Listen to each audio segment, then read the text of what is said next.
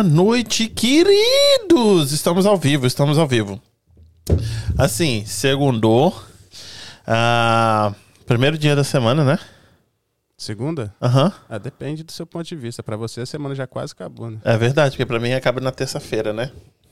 Mas depois, outro dia, eu explico pra vocês qual é essa técnica minha de acabar a semana na, na terça-feira. Sejam bem-vindos a mais um podcast. É sempre um prazer receber vocês aqui em casa. E hoje, né? Meu nome é Marrom, atrás das câmeras tá quem? Quinzinho, como é que você tá, querido? Chama. Tô na área se derrubar. É, tiro de meta. Tiro de meta. ok. É isso aí, né? Então, essa pessoa que tá aqui com a gente hoje, rapaz, eu penei pra trazer, hein? Ixi, até choveu. Assim, puta que pariu. Até veio chuva hoje. Verdade. E eu falei assim, pô, vamos. E tô conversando, e tô conversando. Quanto tempo a gente tá conversando? Acho que bem uns seis meses. É, né? Seis meses tentando trazer você, hein, Estrela? Seis meses. Seis meses. Eu tentando- difícil, hein? Seis meses tentando trazer você e nada. Ela falou assim: ah, porque eu não dirijo, ah, porque isso, porque aquilo e tudo. E falando. E comenta nas fotos, e comenta nos vídeos, e Solta na comenta. dois? Não, pode. Suspense ainda. Ninguém tá te vendo ainda, não. Assisto tudo, E aí vejo come- tudo, mas nada de ver. E nada de vir. E aí eu falando assim, né? E ela mexe com o quê? Com cachos. Minha esposa tinha que estar aqui pra poder participar, só que hoje ela não conseguiu. Aí eu falei assim. Tem que trazer ela, né? Pra mexer com os cachos, né? Os meus que estão caindo, né? e aí eu falei assim, bem, ela falou assim, tá bom, eu vou, eu vou. E veio. Kim, pode jogar aqui na 2 aqui, pode jogar até na, na, na dela aqui na 1. Um, com a gente hoje, Dani Estrela. Oi, boa noite. E hoje eu tô aqui muito feliz, meio nervosa. Tá nervosa? Eu tô. O negócio é que eu sou, eu sou capixaba. E aí a gente, no- do, do Espírito Santo, a gente fala que a gente não tem sotaque. É? E aí, todo, todo sotaque que a gente tem, a gente acaba no final da conversa já falando que nem eles, assim. não tem sotaque, não? A gente, a gente fala que a gente não tem sotaque. Então, Parece quero que eu lhe tenho ver falando- sotaque. Não. Quero lhe ver falando baianês, aqui até Baianês, o final né? do, do É. programa. Tá certo. Tem que Não, falar barril. barril, né? Falar barril. É. Barril, Opa aí, ó. né? Não, muito obrigado pela sua presença. Eu sei que é longe. É muito longe? É longe, mas eu estava muito ansiosa para estar aqui. Sinto que o programa é um programa maravilhoso, que tem muito a oferecer para os telespectadores e para os meus seguidores e para os nossos seguidores. Então, valeu a pena. Ai, obrigado. Fala bonito, né? Ó. Meu Deus do céu. Meu Deus do céu. Então, chegou aquela hora aqui. É a hora que a gente agradece quem faz isso aqui acontecer. É. Dá uma moral pra galera que ajuda a gente aqui. Douglas de Almeida, Loan Officer. Eu vou switch up hoje. Douglas de Almeida, um, Loan Officer. Quer comprar uma casa? Não procura um. um... Tá procurando uma casa? Tem vontade de comprar uma casa? Tenho. Você tem uma casa? Ainda não. Então, na hora que você procurar, qual a primeira pessoa que você procura quando você vai procurar uma casa? Um corretor. Corretor. Pois é. Não é um corretor. Não? É um cara que vai dizer quanto que você pode gastar. Exatamente esse é o cara que ajuda a gente aqui, o loan officer. Que aí ele fala, olha, ele puxa sua capivara todinha. Sabe quanto você gasta, quanto você tem, quanto você pode. Com aquele, com aquela informação, aí você vai pro, pro corretor. Que aí o corretor sabe o que você pode pagar, realmente. Entendeu? Você fala, ah, eu quero uma casa de um milhão. E aí ele, tipo, tá, mas você tem a carta de crédito. Quem vai te dar essa carta de crédito é o Loan Officer. Douglas de Almeida. Quem vai colocar o QR Code dele aqui, se você estiver vendo na televisão, só apontar o celular. Se não, tá na descrição desse episódio. E Brazilian Takeout, que tá, ah, mandou sempre a porçãozinha maravilhosa deles. Eu deixei ali na salinha do lado. Hoje a gente não tá colocando na mesa, mas a gente sempre coloca aqui na mesa toda vez. Ah, restaurante brasileiro aqui na área de Fall River. Hambúrguer, pizza, buffet, caldo de cana, pastel, tem de tudo. Gente, eu fico apaixonada quando eu vejo as. Não é? Chegou a comidinha aqui do BR, BR Takeout? Não, Brazilian Brasil? Takeout. Ai, eu fico louca. Até- Até já mandei uma mensagem pra você. Já. No dia que eu for aí, tem que ter essa comida. Pois é. Uma delícia. E aí, a informação deles também tá aqui na descrição do episódio. E tem mais uma pessoa ajudando a gente também nesse episódio, que é a Cachaça Bi. Que a gente colocou ah, no começo do, do episódio, a gente colocou o filmezinho deles. E aqui, todo mundo que vem aqui, não tem uma pessoa que não gosta dessa cachaça. Verdadíssimo. A estrela, olha lá, ó. Falou que é bom. A estrela não experimentou. Não Experimentei exper- um pouquinho. É verdade, experimentou Um mesmo. pouquinho, um pouquinho. Gostou? Gostei. Muito boa. Não tem uma pessoa Parece, que não. parece o licor Parece um licor. né? baiano, é. Parece o licor da Bahia. É. Meu amigo Nilton, que deve estar assistindo essa live agora, que é, é sommelier, bartender. Como que chama a cachaça? Bi. Bi. Lá no Brasil vende? Vende. Ó, Newton. Bi, maravilhosa, viu? Vale a pena. Mas tem lá licor de, de maracujá também? A- a- o licor? Aham. Sim, maracujá, acerola, chocolate, coco. É mesmo? Sim. Bom. Bem parecido com licor baiano. É. Muito parecido. Todo mundo adora essa cachaça. Então, pra galera que gosta, todo mundo que vem aqui fazer, onde é que compra, onde é que compra, onde é que compra? Para o consumidor final é www.comprarcachaça.com. E pra galera, dono de restaurante, já vieram muitos donos de restaurantes aqui, e a galera que quer revender, é www.drinkb.com. Quem vai colocar a arroba deles aqui na tela, aqui em cima, e a descrição ah, na descrição do episódio tá todos os, os- as informações dele, clicável, só ir na descrição do episódio e clica ali que vai te levar direto pro site. Entendeu? Quem a galera que quiser assistir a gente, ouvir, como é que faz? Se quiser ver a gente ao vivo, agora a gente tá streamando pelo YouTube, pelo Twitch e pelo Facebook. Se quiser ver gravado, você pode assistir por essas plataformas ou o áudio pelo Spotify, pelo Google Podcast e pelo Apple Podcast. E se a galera quiser dar uma ajudada pra a gente, né, dar aquela fortalecida, Manda aquele super chat, a gente em consideração para o podcast para poder elogiar e enaltecer a pessoa que nobremente mandou esse super chat pra gente e fazer a sua consideração com muito carinho. E é isso aí. Hoje a gente vai falar de- um pouquinho do, do começo, vai falar muito de cabelo, cabelo cacheado. Cabelo, aí, aí você vai me dizer qual que é a diferença de cabelo cacheado e cabelo crespo. Se tem diferença ou se não tem. E a galera fala que é cacheado e ondulado. Qual que é a diferença disso aí? Que aí eu fico perdido também. e quero mandar um beijo pra galera que tá no chat. Raquel, você falou que você ia vir. Ela já te dedurou aqui e você não viu. Já dedurei. Ela já caguetou Falei você, que era pra você vir aqui, pai, você tá aí, ó. Né? Só fazendo a fina, dizendo linda. Mandou, falou que você é linda. Obrigado. E é isso aí. Estrela. Estrela é seu nome mesmo, né? Daniela Estrela. É? Gente, que, que nome chique, hein? Bem chique. Bem fashion. É. Estrela. Aqui, e sempre trabalhou com, com de cabeleireiro no Brasil também? Sempre trabalhei como cabeleireira. Uhum. Eu comecei a trabalhar como cabeleireira, eu tinha 12 anos de idade. 12 anos? 12 anos. Sua mãe é Fazia- cabeleireira? Não. Minha mãe morou em São Paulo muito tempo. E lá ela fazia trança, mega ré, fazia é, alongamento, né?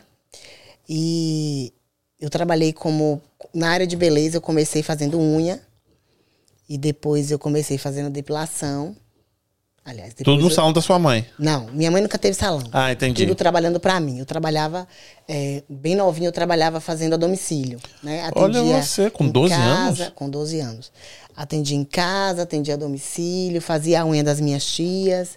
E aí elas acabavam que Indicando. me ajudavam, sim, me ajudavam no, no- comprando as coisas pra mim, eu fazia a unha delas e fui montando o meu trabalho, montando o meu, o meu, o meu salão e fui, fui fazendo o meu nome, né, na minha cidade.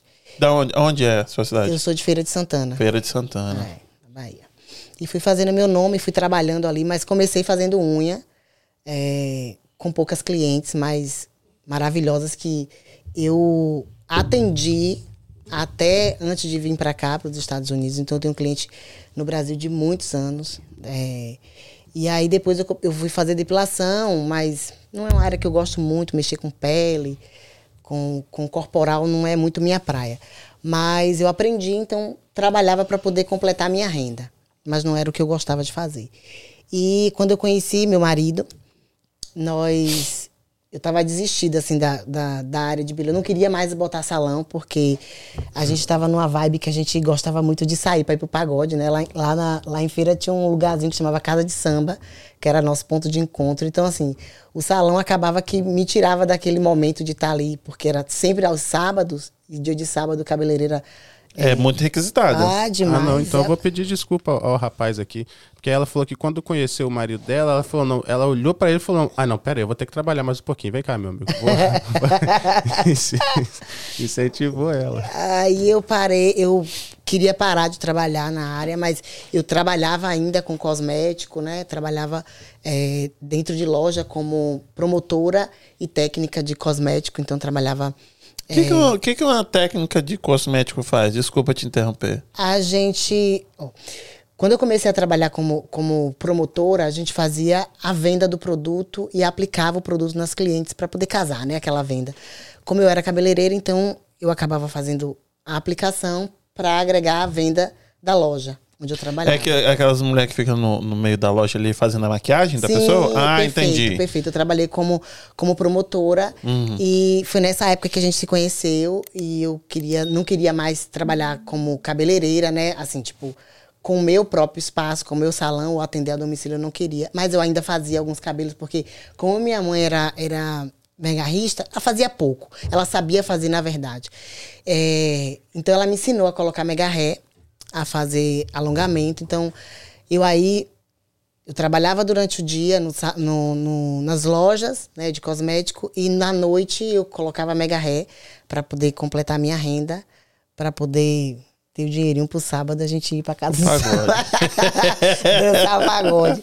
Então, é, eu comecei a, a não querer, né? E aí eu falei, não, eu não quero mais trabalhar, não, eu vou parar. E aí foi quando ele falou assim: ah, eu vou sair da loja e. Que tal? Ele era gerente da loja de cosmético e que tal a gente colocar um espaço só para cabelo afro? Só Aí você trabalhava, você conheceu ele na loja que ele era gerente? Ele era gerente. É legal, isso também dá ruim pra você. Você era, você era patrão dela, hein? Tô te vendo, hein? Tem esse detalhe aí. E aí ele foi. A gente. Ele falou comigo, vamos botar um, um espaço para cabelo crespo, cacheado. Na época, eu já trabalhava. Eu, eu saí desse, dessa loja, que eu, eu eh, fui promovida para uma empresa para trabalhar como técnica cosmetóloga numa empresa de cosmético para fazer desenvolvimento de produto cosmético para trabalhar eh, fazendo dando aula né como, como profissional cabeleireira ensinando as profissionais cabeleireiras a usarem o produto eu já não fazia mais atendimento cliente a cliente eu fazia agora um trabalho com eh, profissional cabeleireiro e eu ensinava esses profissionais a usarem os produtos e desenvolvia junto com o químico para colocar o produto no mercado, desenvolvia os produtos, se, o produto estava bacana para poder ir para a rua, se eh, o produto tinha alguma dificuldade no, no, no passo a passo que o cliente não, não, não ia conseguir né, trabalhar dentro do salão e fui trabalhar com isso. E aí ele começou a falar: vamos colocar um salão para cabelo crespo, vamos colocar um salão para cabelo crespo. Eu falei: eu não quero não. A gente vai montar uma lanchonete. Oxi! A gente vai montar uma lanchonete. Tudo a ver, mesma tudo coisa. a ver, a Uhum. mesma coisa. E aí eu comecei a fazer umas coxinhas para poder vender. E ele era o, o, o meu degustador, ele o amigo, então começou a engordar, porque toma ali coxinha testando para ver se dava certo.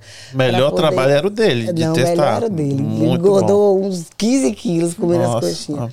E aí eu fui tentando, mas a gente nunca abriu a porta da lanchonete, compramos tudo e não deu certo.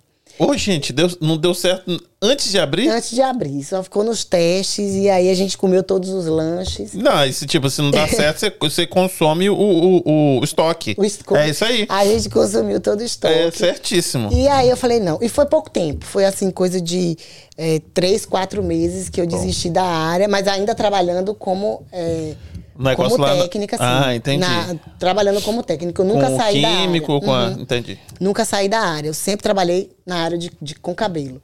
Mas... E era bom esse negócio aí que você fazia? Sim, muito bom. O, o produto era bom? Então, É isso que eu tô falando. o produto era bom, mas a gente como técnico era melhor. Quando a gente, quando a equipe técnica saiu da empresa que, que é, a gente trabalhava na época, a, a empresa acabou. Quebrou? Acabou. Mas era local, assim? Era uma empresa pequena? Não, era uma empresa local, mas que tinha muito nome na cidade. Quem é de Feira de Santana sabe, a Quality Cosméticos hoje. Então, hoje não, acho que nem tem mais. Tem? Não tem, acho que não tem mais. Tem? É, e aí a empresa deixou de, de produzir a mesma quantidade porque não tinha mais os técnicos que faziam o desenvolvimento e levar para o cliente é, como que ele ia aplicar e o produto ia dar certo. Tinha muito de questão de passo a passo, de aplicação, né? a aplicabilidade do produto. A gente conhecia muito bem. E os profissionais acabavam que tipo, compravam o produto, mas não sabiam usar. Isso acontece ainda muito. É, para quem é, compra cosmético em salão, ainda tem as pessoas ainda têm muita dificuldade de comprar o produto e, e saber aplicar, né? Inclusive eu, eu, trabalho com a venda de alguns produtos e é, as pessoas quando compram um produto na loja dizem assim, ah, eu não sei, toda vez que eu uso eu não gosto, o produto não, não serviu para mim. Mas quando vai até o meu salão fazer o cabelo, tipo, Adoro. Mas isso aí, isso aí não é uma, uma deficiência que eles têm, não. Porque o consumidor final, que é a gente que vai lá, que vê na, na, na, no, no Instagram ou vê na televisão, a gente quer aquele resultado. E aí, se tiver esse passo a passo muito complicado, é uma curva que eles têm que, né, tirar, não? Eu acho ótimo. você sim, porque aí você, né, mas tipo, você não consegue atender todo mundo. É. E aí o cara que bota lá um negócio muito complicado, eu vou comprar, eu vou falar assim, eu não vou comprar mais, porque não funciona. É propaganda enganosa. Quando na verdade a ignorância é nossa que a gente não sabe usar. Uhum. Ou ela vai passar a certeza que, tipo assim, não, peraí. Tem alguma coisa errada aqui. A pessoa ali tá fazendo negócio, tá ficando maravilhoso, ou não serve pro meu cabelo, ou eu tenho que ir na Dana Estrela. Então tem que ir na As duas Estrela. Uma. é, exatamente. Porque é difícil, porque já passa. A pessoa. Nossa, cabelo cacheado, você sabe como é que ah, é. Ah, entendi. Ele tá falando de causa própria. Ele já passou tanta raiva com Sim, tanto produto mas é tipo, é porque bom. passa por muitos produtos. Porque cada cabelo, por exemplo, o meu cabelo, o mesmo creme que eu uso, não é o mesmo creme que minha mulher usa. Uhum. Entendeu? E aí, tipo, são muitos. Vai abrir aquele armário lá. Tem muito, Você tá muito de frente pra uma técnica, aproveita, rapaz. Poder... Não, mas eu vou, mas eu tô devagarzinho ah, aqui. Eu vou, é. vou perguntar pra ela. Entendeu? Aí eu acho que isso é. Não sei, eu acho que eles tinham que pegar um, um esse produto e. Não sei, a, a, a, química dele, não sei, mudar aquilo ali, porque não, não, não, não funciona para todo mundo. Não, funciona para algumas pessoas. Mas assim. Mas a pessoa tem que saber isso que eu tô falando, Estrela. Aí esse negócio aí que você falou faz muito sentido. Tipo, você não tava lá para poder ensinar o passo a passo pro, pro dono do salão e, consequentemente, não é, quebrou. Entendeu? A gente não tem uma, uma Dani Estrela ensinando todo. Entendeu? Ah, mas você tem que me seguir no Instagram, tá? O, o público aí de, do podcast. É. Pra poder aprender a cuidar do cabelo. O passo a passo eu sempre dou as dicas lá. Porque é difícil, é difícil. Então, existe o passo a passo. É, de você fazer um cabelo maravilhoso. Existe uhum. um passo a passo para você fazer uma boa escova. E isso a gente aprendeu na nossa, na nossa trajetória dentro dessa empresa a criar, a elaborar é, técnicas para fazer um cabelo e ele ter perfeição numa apresentação, porque era, era isso que a gente fazia. A gente deixava o produto podia ser o pior produto que a gente pegasse. Isso é outra coisa também que você fica enganando os outros, uhum. vocês. Porque ninguém sai do quando vai no, ah, eu quero meu cabelo igual do salão. Em casa nunca fica igual ao salão. Porque existe um passo a passo. Existe uma maneira de fazer uso de, de todo o produto. Não é só princípio ativo, não é só qualidade de produto. Você pode pegar um produto de 3 reais, 3 dólares, 2 dólares no Dollar Tree e usar e não gostar e eu usar o mesmo produto e deixar o cabelo perfeito. Aí, Existe vou, uma técnica. Vou mandar uma já. Eu quero saber se é bom, então, aproveitar aqui que você vai saber. O Neutrox e o Colene é bom? Maravilhoso. Ah, amável. Usei muito Neutrox e muito Colene.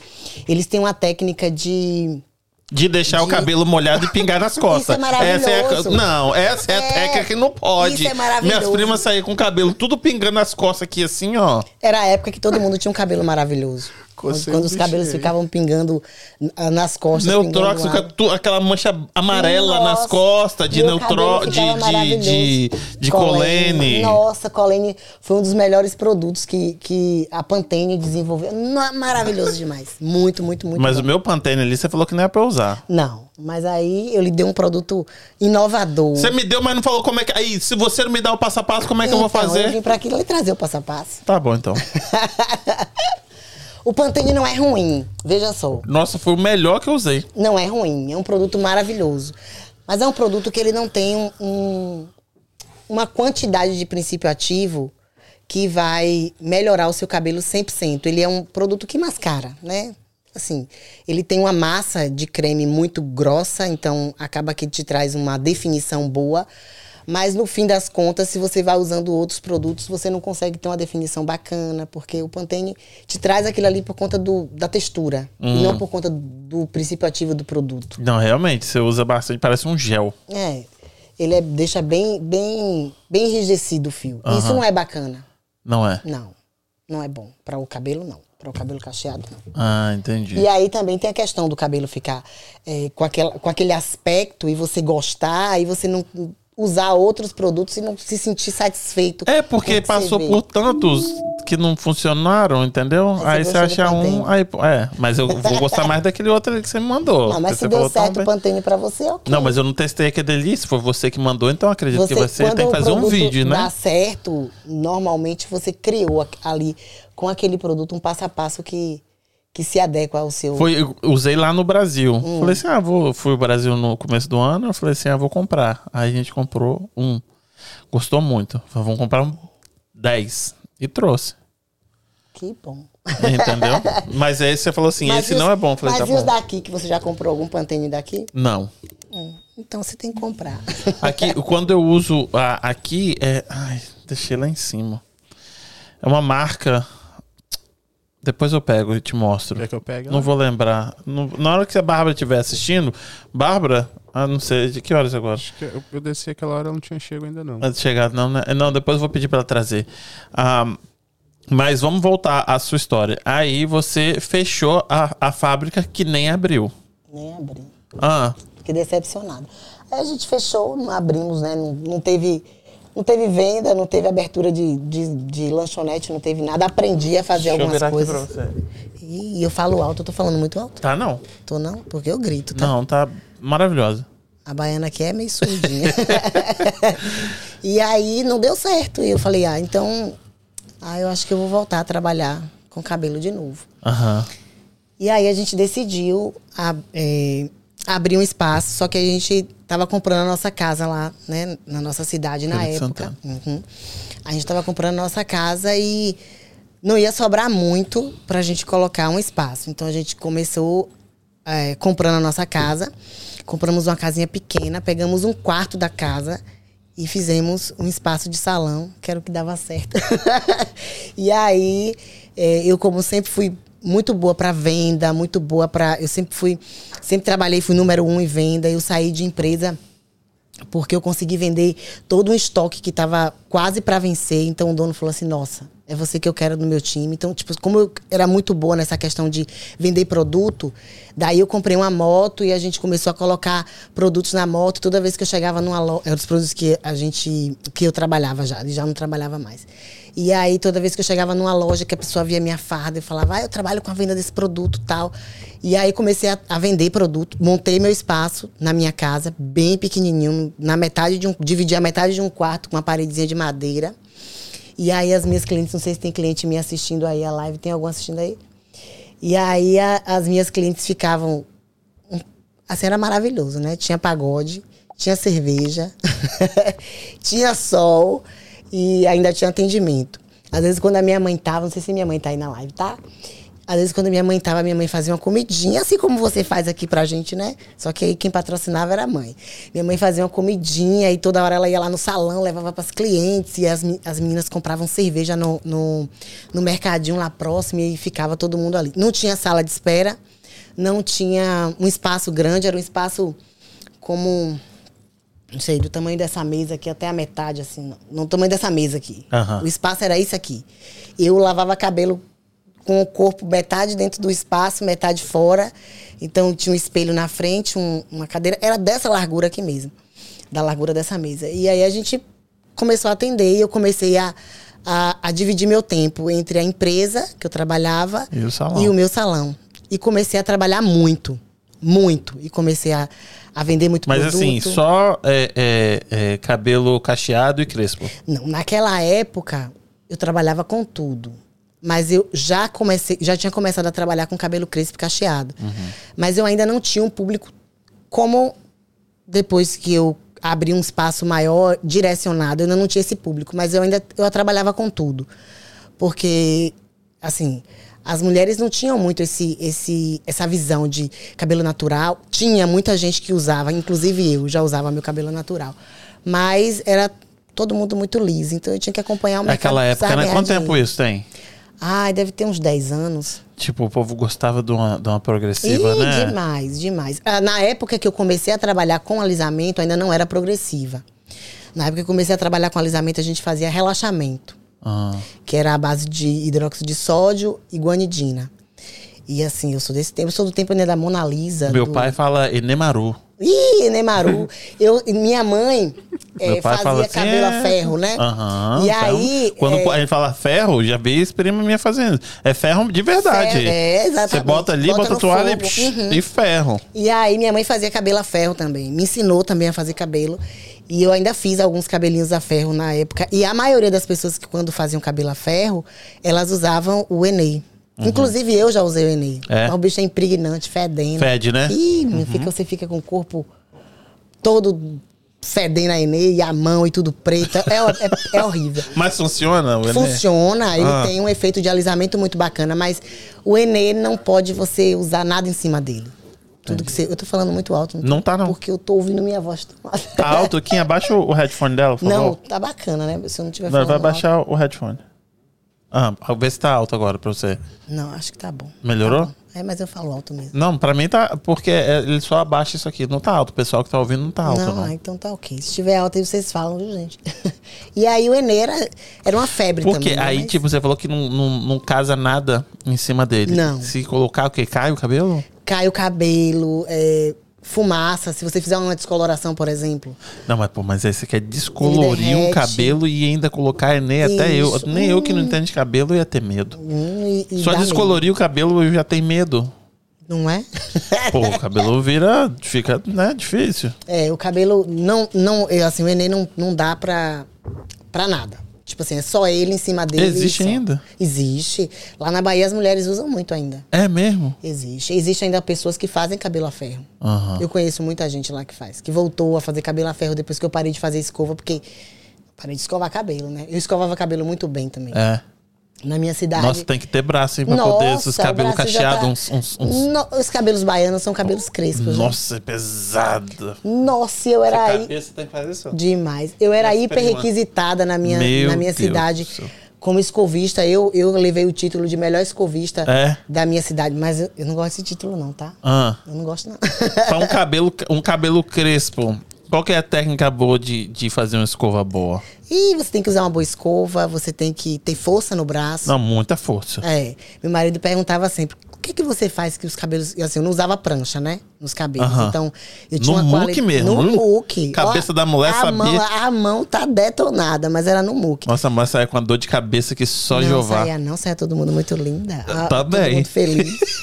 Mas eu tinha uma técnica bacana que Ah. a gente desenvolveu ainda quando trabalhávamos nessa empresa.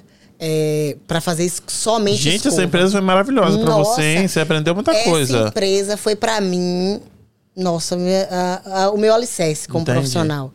Tipo, a empresa era uma empresa é, super renomada na cidade. Uhum. Quem trabalhava nessa empresa, nossa, essa empresa era vista como a melhor empresa do Nordeste. É mesmo? Então, tipo, quem trabalhava nessa empresa era estrela. Né? Ah, é E-. Literalmente. Literalmente, Ih, né? eu era estrela Dá uma olhada, falar em estrela, dá uma olhada aí. Eu te mandei uma foto aí no, no seu celular. Calma aí. Quem trabalhava lá era só estrela, né? Você já veio pensando nessa daí que você ia mandando. Quem trabalhava lá era só estrela, né? na, na verdade, a dona da empresa também tem o sobrenome de estrela, né? Olha ela aqui, ó. Ah, era Pra novinha. mostrar na 3 aí, se você quiser. Bem novinha. E esse tal de, de Aria Hall?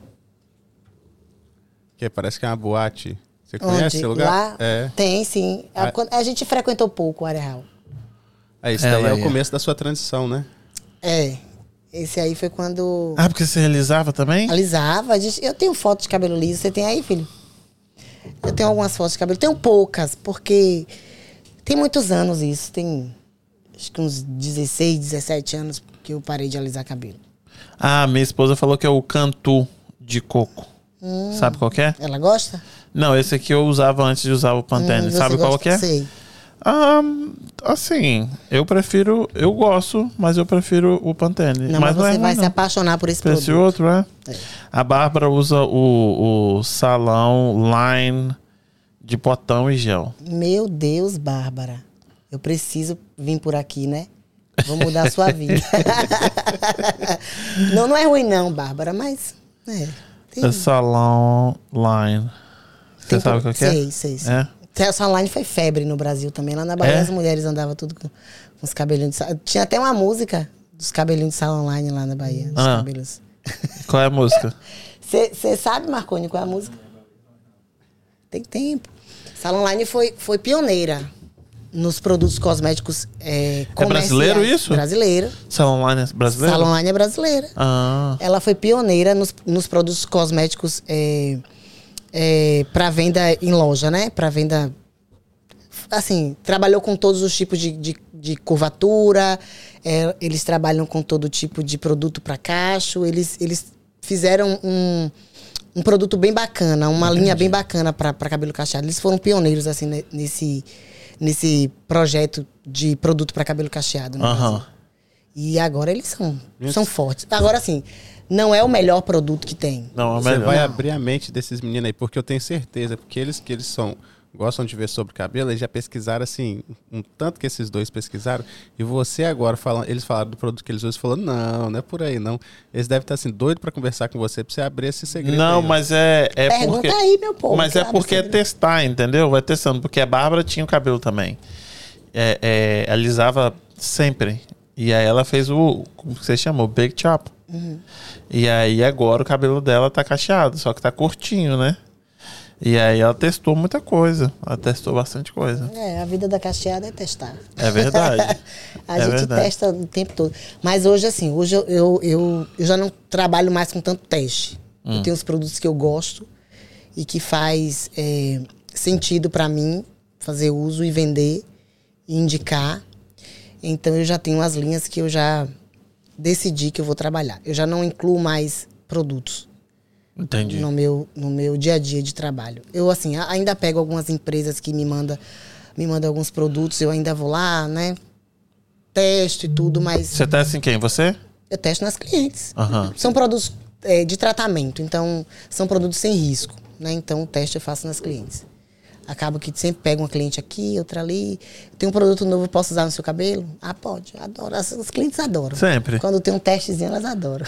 Quero, né? todo mundo quer, todo mundo gosta. E como é que você sabe do resultado? Você fica perguntando pra ela? Assim, o resultado a gente vê imediato. Ah, é mesmo? Textura, maciez, sedosidade.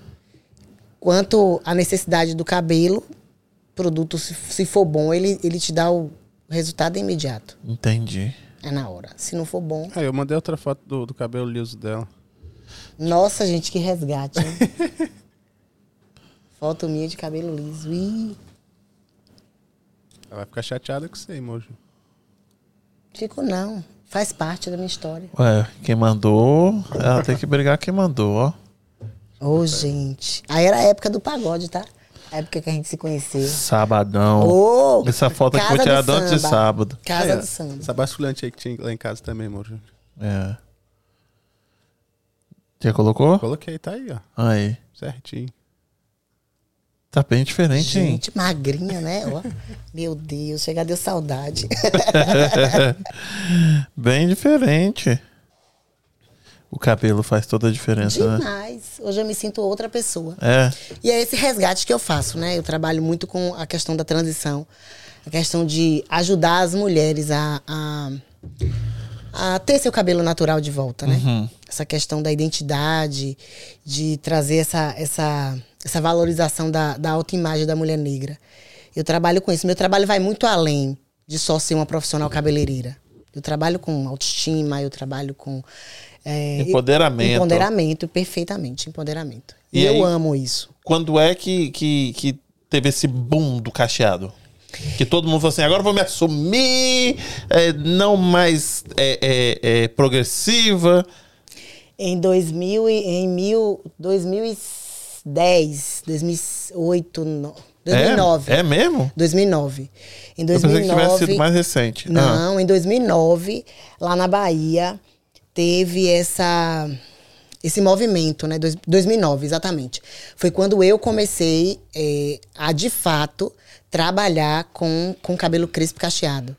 Foi quando eu fui a um evento e um cara chamado Robson Trindade, que foi o meu mestre, a pessoa que me ensinou a- também trabalhando nessa empresa. E, assim, a plateia toda de, de pessoas alisadas. E quando ele me viu, eu tava trabalhando, não tava ali como, como profissional cabeleireiro, eu tava ali para fazer os cabelos dele e entregar pronto para ele apresentar no palco, né? Aquela coadjuvantezinha lá do, do- das feiras, dos eventos grandes, dos grandes profissionais, como Robson Trindade, é, Como é que é o nome da- das meninas de São Paulo que revolucionaram também o mercado de. de- a Zica. É ela? Não sei, que ela tem aquela anda o Brasil inteiro, o mundo inteiro, revolucionou. Uhum, a Zica.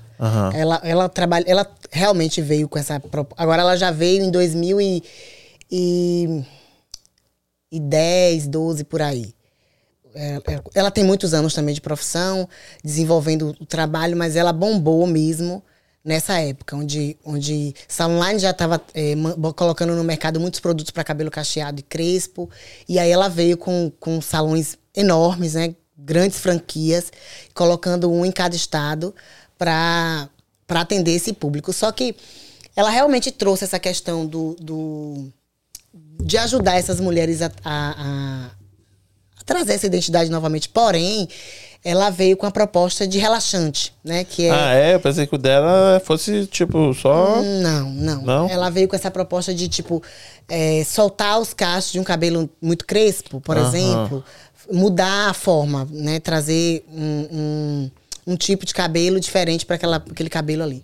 E ela veio com essa proposta. Foi muito bacana, porque a partir daí as pessoas começaram também a, a- a trabalhar na área. Mas, eu vou te falar a verdade. Eu não tinha dinheiro na época. Mas eu fui pioneira nesse trabalho na, minha, na, na Bahia. Ah, Eu fui pioneira nesse trabalho. Inclusive, a empresa, quando eh, eu fui fazer esse evento com esse, esse Robson Trindade, a empresa, eu fiquei com ele sozinha na sala e ele falou assim pra mim: eh, Eu quero você de capa de revista da minha, da minha, revi da minha, da minha página, quero você de capa da minha página esse mês, porque você, é pra mim, você é o destaque da Bahia, porque aqui, no imensidão. Eh, com tantas pessoas numa plateia, numa imensidão de plateia, só você tem cabelo cacheado. Eu, eu posso. E assim, ele queria me apresentar, mas a empresa não queria deixar, porque a empresa não queria que eu aparecesse mais do que a empresa, e aí foi meio complicadozinho assim, mas ele conseguiu convencer os donos para eu subir ao palco naquela época e fazer o, o- a chamada do evento para cabelo cacheado. Ele falou para mim assim: ó, é, se eu fosse você, isso foi em 2009, se eu fosse você, eu eu mudava agora a sua, o seu roteiro de trabalho e começaria a trabalhar com cabelo crespo cacheado. Mas isso já era um sonho de Marconi. E a gente brigava por causa do nome, porque ele queria dar, ele queria dar um nome ao salão que eu não queria. hum, qual isso- era que ele queria? Ele queria era como era era alguma coisa estar.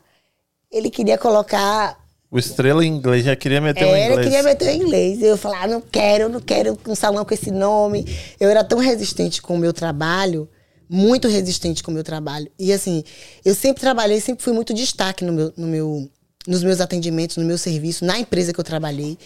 E, mas mesmo assim eu era resistente. Eu achava que, ah, não, eu, eu assim, não, não, não vai dar certo pra mim. Não vai ser bacana, eu vou fazer, mas eu vou ficar no anonimato. Então, na, na, lá no Nordeste, eu fui pioneira no trabalho como, como, Do crespo cacheado. como crespo cacheado. Aham. Fui pioneira. Quando eu comecei a trabalhar, ninguém fazia o trabalho. Quando eu comecei o meu processo de transição, que eu cortei todo o meu cabelo pra ficar natural, foi um choque, porque as pessoas. eh, as cabeleireiras da minha cidade me conhecia, muita gente me conhecia porque eu trabalhava com cosmético. Você sabe que loja de cosmético, as mulheres todas né, entram para poder comprar e todo mundo me conhecia. Aham. E eu fiquei muito conhecia, com- conhecida como Dani Black na minha cidade.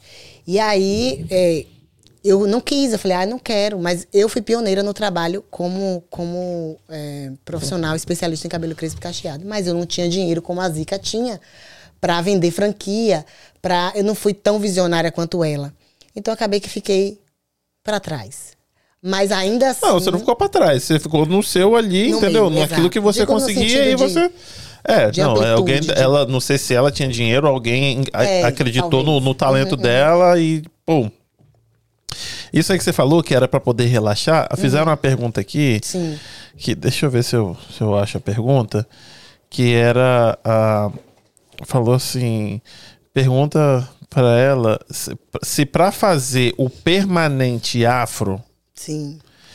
precisa se livrar primeiro da progressiva por completo. Então, Primeira coisa, o que é um permanente afro? O que eu não sei. o permanente afro é uma química à base de tioglicolato de amônia. Nossa, aí você me perdeu. Ah. Aham, é uma química que faz uma mudança de forma. é, Esse aí que através- ela, ela fazia, a, a, a Zika? Não, a Zika faz o relaxante à base de hidróxido de sódio e hidróxido de cálcio. Não, mas aí você tem que falar um negócio que eu entenda. Tipo, ela- o negócio é só pra poder relaxar. Eu pensava que. Porque ela falou que o cacho dela, Hum. essa pessoa, é a Jaqueline que mandou. Uhum. Ela falou que hoje ela lisa. E aí ela falou que o cabelo natural dela é muito junto. Que aí ela precisa fazer esse permanente afro pra poder soltar. Não necessariamente o permanente afro. Já que Jaque. Já que sua linda, você precisa ir lá no meu salão, tá? Pra gente começar a conversar, pra você cuidar do seu cabelo, não necessariamente permanente afro. Existem outras técnicas que você pode utilizar pra soltar o seu cacho, pra é, deixar o seu cabelo mais definido. Não precisa você usar um permanente. O permanente ele tem uma mudança de forma muito intensa. Por quê? Porque ele primeiro ele faz um alisamento, ele muda a forma. Ele primeiro alisa o cabelo, o, o- a amônia, né? O tioglicolato de amônia. Depois você vem com o mecanismo do, do bigodinho, que é um, um- é um Bigodinho você inventou. não, o bigodinho é um equipamentozinho que você coloca pra enrolar o cabelo depois que você faz o alisamento com amônia e Aí e fica naquele formato. Aí fica naquele formato cacheado. Entendi.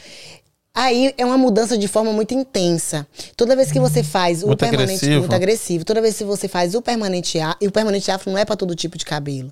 A gente tem que aprender a diagnosticar é, os cabelos para A poder técnica pra cada tipo de cabelo. cada tipo de cabelo. Entendi. O, o permanente afro ele é, ele é mais indicado para cabelos afros, não para cabelos é, cacheados, para cabelos ondulados. Não, ele é para cabelo crespo, sem nenhum tipo de definição, entende? Mas também já existe relaxantes. O meu é o quê? Ah, o seu cabelo é cacheado. E como que. E o dele? Ah, o dele é crespo. Crespo, que não tem onda, Não nada. tem, cache... é, não tem não tem, cachinho. nem, não tem nenhum Aí, no caso, você cuida de crespo e cacheados. Crespos e cacheados. Tá, e o que que faz no cabelo desse esse menino? Aí no caso do dele, Taca fogo. a gente pode fazer o permanente afro. A gente é um pode fazer o permanente permanente afro. Então, esse cara tá explicando, pô. A gente pode fazer o permanente afro, porque o cabelo dele não tem definição. Então, o que é que eu faço com o permanente? Eu faço com que o cabelo dele tenha a textura do seu cabelo, Ah. através do mecanismo de ação do, do- da amônia E com do o bigodinho. bigodinho. Exatamente. Pegou a mãe do bigodinho, né? Entendi, Hum, aprendi. já quer usar. Mas o bigodinho também você pode usar só com creme, né? Para causar. ah, muita gente usa, que é o twist, só com creme, para causar uma definição é, temporária. Mas, ó, já que não precisa você fazer permanente, não, tá?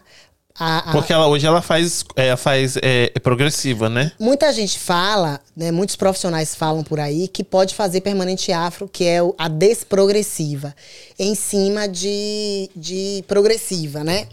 Mas. Nossa, isso me dá um, me dá, me dá um arrepio só de pensar. É tanta química em cima de um cabelo. Pelo meu conhecimento técnico e, e como profissional da área de tanto tempo e por ter desenvolvido produtos junto a químico, não existe nenhum produto que traga o cacheamento a um cabelo que já foi liso, porque pontes químicas foram quebradas, desligadas, é, é, Tem que cortar mesmo. queimadas, exatamente. Crescer o do zero. É cortar. É o big chop. Pra você realmente ter o seu cabelo natural, Uhum. né? Para você ter o seu cabelo. Agora, se você não gosta da textura, da forma, do fato de não definir 100%, se você não gosta de como ele fica, aí isso é outra história. Aí você precisa aprender a cuidar, a, a- ter um, um- um passo a passo de produto. A gente chama, eu chamo de ritual. Ter um ritual de passo a passo, onde você vai ter é, um sistema de, de definição melhor, né, no cacho. Mas isso é depois de um diagnóstico do cabelo. Nem todo cabelo precisa de química, né? Nem todo cabelo é para permanente afro. Talvez o cabelo da, da Jaque não seja para permanente. Entendi. E tem muita coisa que esses cremes, essas coisas que você vende lá e que você usa, resolve, que não precisa da química, né? Sim, eu tenho muitos cabelos que eu posto na minha página que não são químicos, não tem nenhum tipo de química atrelada e que tem um processo de definição perfeita, somente no tratamento. Eu recebo muita gente. Meu público hoje é muito dividido aqui. Algumas pessoas que não gostam da textura do cabelo, outras que amam a textura, mas que não sabem cuidar. Então eu tenho um público que não faz nenhum tipo de química, eu tenho aquele público que faz. Eu respeito muito a- o meu cliente, né? E como ele traz. Eu sou uma profissional completa. Eu sou uma profissional que eu sei fazer desde é, um amaciamento a um alisamento. Não é o meu forte, mas eu sou uma profissional que eu sei fazer tudo. Eu faço todo tipo de cabelo. Mas é, todo alisa, tipo você de alisa também você não alisa? Não, hoje eu não faço mais alisamento. Não é mais a minha praia, até porque também é, eu perdi o gosto por fazer alisamento. Entendi. Não é, a- não é a, a minha identidade. É isso que eu ia alisar falar. cabelo. Não é o seu branding Não, mais. O seu não. brand é o caixa, é o, Não. é o, né, o volumão, né? Aquela trança embutida você faz também? Não, eu não, trabalho com trança. Trancista, eu, eu já não. fiz, já fiz trança, mas não é o que eu gosto de fazer. Eu não tenho. é, eu não sei fazer muita coisa minuciosa que eu tenho que né, usar. detalhe ali, É, né? é. O, não, o que eu vejo lá, você sempre posta, né? O antes e depois, seu negócio é pegar o cabelo que tá ali e pô, transformar no cabelão. Sim. No caixão, entendeu? Exatamente. É isso aí, o natural, isso que eu vejo ali, você metendo essa aí. Ó, a dona. Maria Estrela tá aí, hein? Ó, minha Tá sogrinha. presente? Beijo, Ana Maria.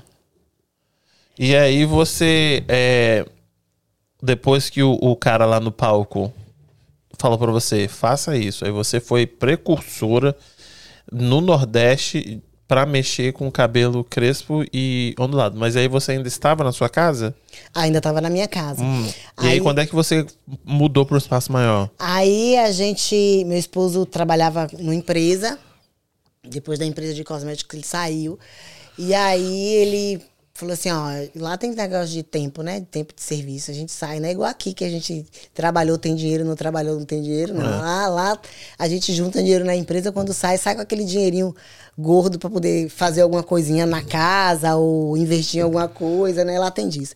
E aí ele saiu da empresa e falou assim: ó, eu, eu vou pegar esse dinheiro pra gente fazer alguma coisa pra gente. Aí eu falei assim: ah, então vamos colocar um salão é, no- na avenida principal, que é uma avenida também, é, na Rua Nova, que é o bairro onde eu, eu morei, basicamente. Aliás, nasci, me criei, morei, vivi entre Baraúna e Rua Nova. São bairros periféricos que tem o maior número de mulheres negras, né?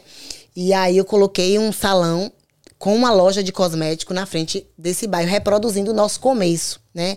O nosso, a nosso, o nosso encontro, né? A gente se conheceu. É, eu era cabeleireira da loja e ele era gerente da loja. Eu era cabeleireira do salão e ele era gerente da loja. Tudo que vendia na loja eu aplicava no salão. E a gente montou uma loja de, de, de Cosmético. cosmético, é, nesse, nessa mesma proposta. Eu continuei como, como cabeleireira e, ele ficou na lá. parte da frente da loja. Tá. E aí ficamos no, no, numa avenida principal, próxima ao centro da cidade, é, o centro da minha cidade, muito, muito pertinho, assim, tipo dois, três minutos a pé da, do centro. Mas um bairro periférico, onde tem o maior número de mulheres negras. E aí montei esse espaço lá e quando eu montei esse espaço, então eu parei de trabalhar com alisamento. Eu aí só comecei, só trabalhei com cabelo crespo e cacheado. Eu já trabalhava, mas ainda Isso tinha aquele quê, público 2010? meio a meio. 2000 2012, né? 2012. E aí, então, todo mundo já tava no Então cacho eu já. cortei um monte de cabelo. Porque fica estranho, porque aí cresce aqui e aí aqui fica liso. Parece, sei lá, fica estranhão, né? Aí tem que cortar. Então, as A mulheres mulherada- aqui nos Estados Unidos, elas têm uma dificuldade para corte. Ah. Lá não. Lá teve duas texturas, a mulherada corta logo e fica com o cabelo curtinho de masculino e depois vai crescendo e vai tratando. Elas não ficam protelando para cortar cabelo, não. Entendi. Passa a máquina e vai viver a vida.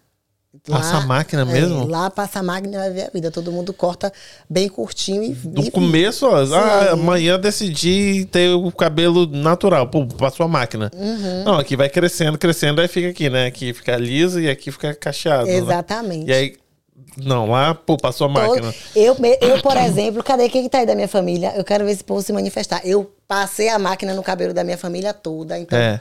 já que eu trabalhava com cabelo natural, ninguém mais ia me abusar com o negócio de alisamento, minhas tia, né? E eu falei assim, vai todo mundo ficar cacheada, porque o trabalho agora é só com cacho.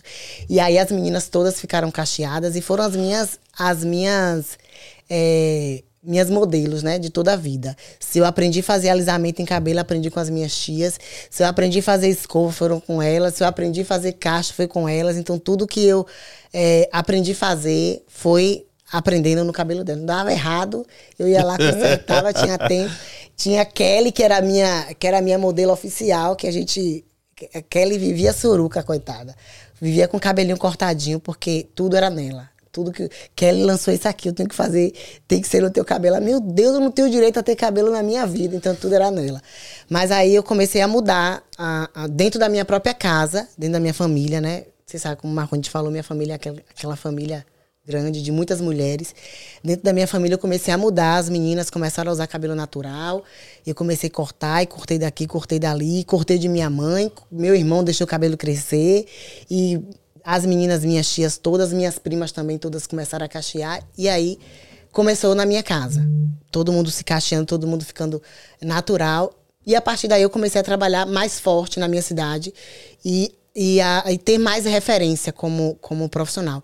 Fui trabalhar, é, fiquei no, no, na, nessa empresa por muito tempo e como foi uma referência para mim, é, essa empresa foi uma empresa que deu um pontapé na minha, no meu profissional dentro da minha cidade muito grande. Eu tenho muito a agradecer a eles pela oportunidade que eles me deram. E a partir daí fui trabalhar pelo Senac Bahia, né? Lá na, não sei se você pode falar. Não pode, não pode. Pode falar o que você quiser. Aqui. Fui trabalhar pelo Senac Bahia, lá na minha cidade, onde eu tive também uma, uma boa oportunidade de, de vivenciar é, um trabalho com mulheres negras muito, muito bacana, porque lá, é, lá eles têm um projeto cultural, né? Com, com o mercado de arte, o mercado modelo, é, tanto de Salvador quanto de feira. É, e eu fui é, palestrante né, de, muitos, de muitos eventos é, para mulheres, para ensinar mulheres a, o autocuidado, é, para ensinar também mulheres de outras regiões. Foi no SENAC que eu formei profissionais é, que atuam hoje lá como especialista em cabelo crespo e cacheado. Na outra empresa, eles não me deram essa oportunidade, não.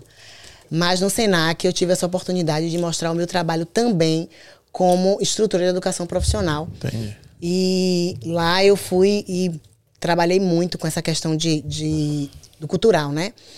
E fiz alguns, algumas palestras, alguns eventos, eventos grandes também, como o evento de, de é, consciência negra, né? Lá na cidade. E trabalhei com esses trabalhei muito, muito tempo com esses eventos de consciência negra, tanto dentro de Feira de Santana como, na, como nas regiões vizinhas, em Salvador também. E foi um trabalho que, para mim, foi muito precioso, porque eu pude fazer realmente aquilo que eu gosto. Além de fazer, eu ainda tinha a oportunidade de ensinar. Né? E, eu, eu formei diversas mulheres na área, tanto, tanto no, na, na outra empresa, eu formava, mas era no geral. Mas no Senac foi onde eu pude formar mulheres nesse, nesse, nesse segmento, né? Mas aí você trabalhava lá e trabalhava no salão? E a vida toda. É? E o salão tava bombando nessa época? E eu, na época do salão eu tinha funcionária, eu tinha duas funcionárias que trabalhavam comigo, comigo, Marcone, que trabalhava na administração. E as meninas ficavam no salão e eu, como eu tinha. No, no, na Quality eu, eu trabalhava 40 horas full time. E no Senac eu trabalhava 20 horas part-time. Então, às vezes, no Senac eu trabalhava à noite e eu passava o dia no salão. Então, eu tinha a oportunidade de, de passar o dia atendendo as minhas clientes e à noite eu ia dar aula. A maioria das vezes, meu contrato era para noite, então eu trabalhava. É, mas às vezes eu atendia durante o dia também, dava aula durante o dia, mas meu contrato era para noite. E eu trabalhava no salão e no. E no eu nunca trabalhei só para mim. Quando eu ia trabalhar só para mim, eu desisti, coloquei minha lanchonete, aí depois eu desisti, fui para essa empresa.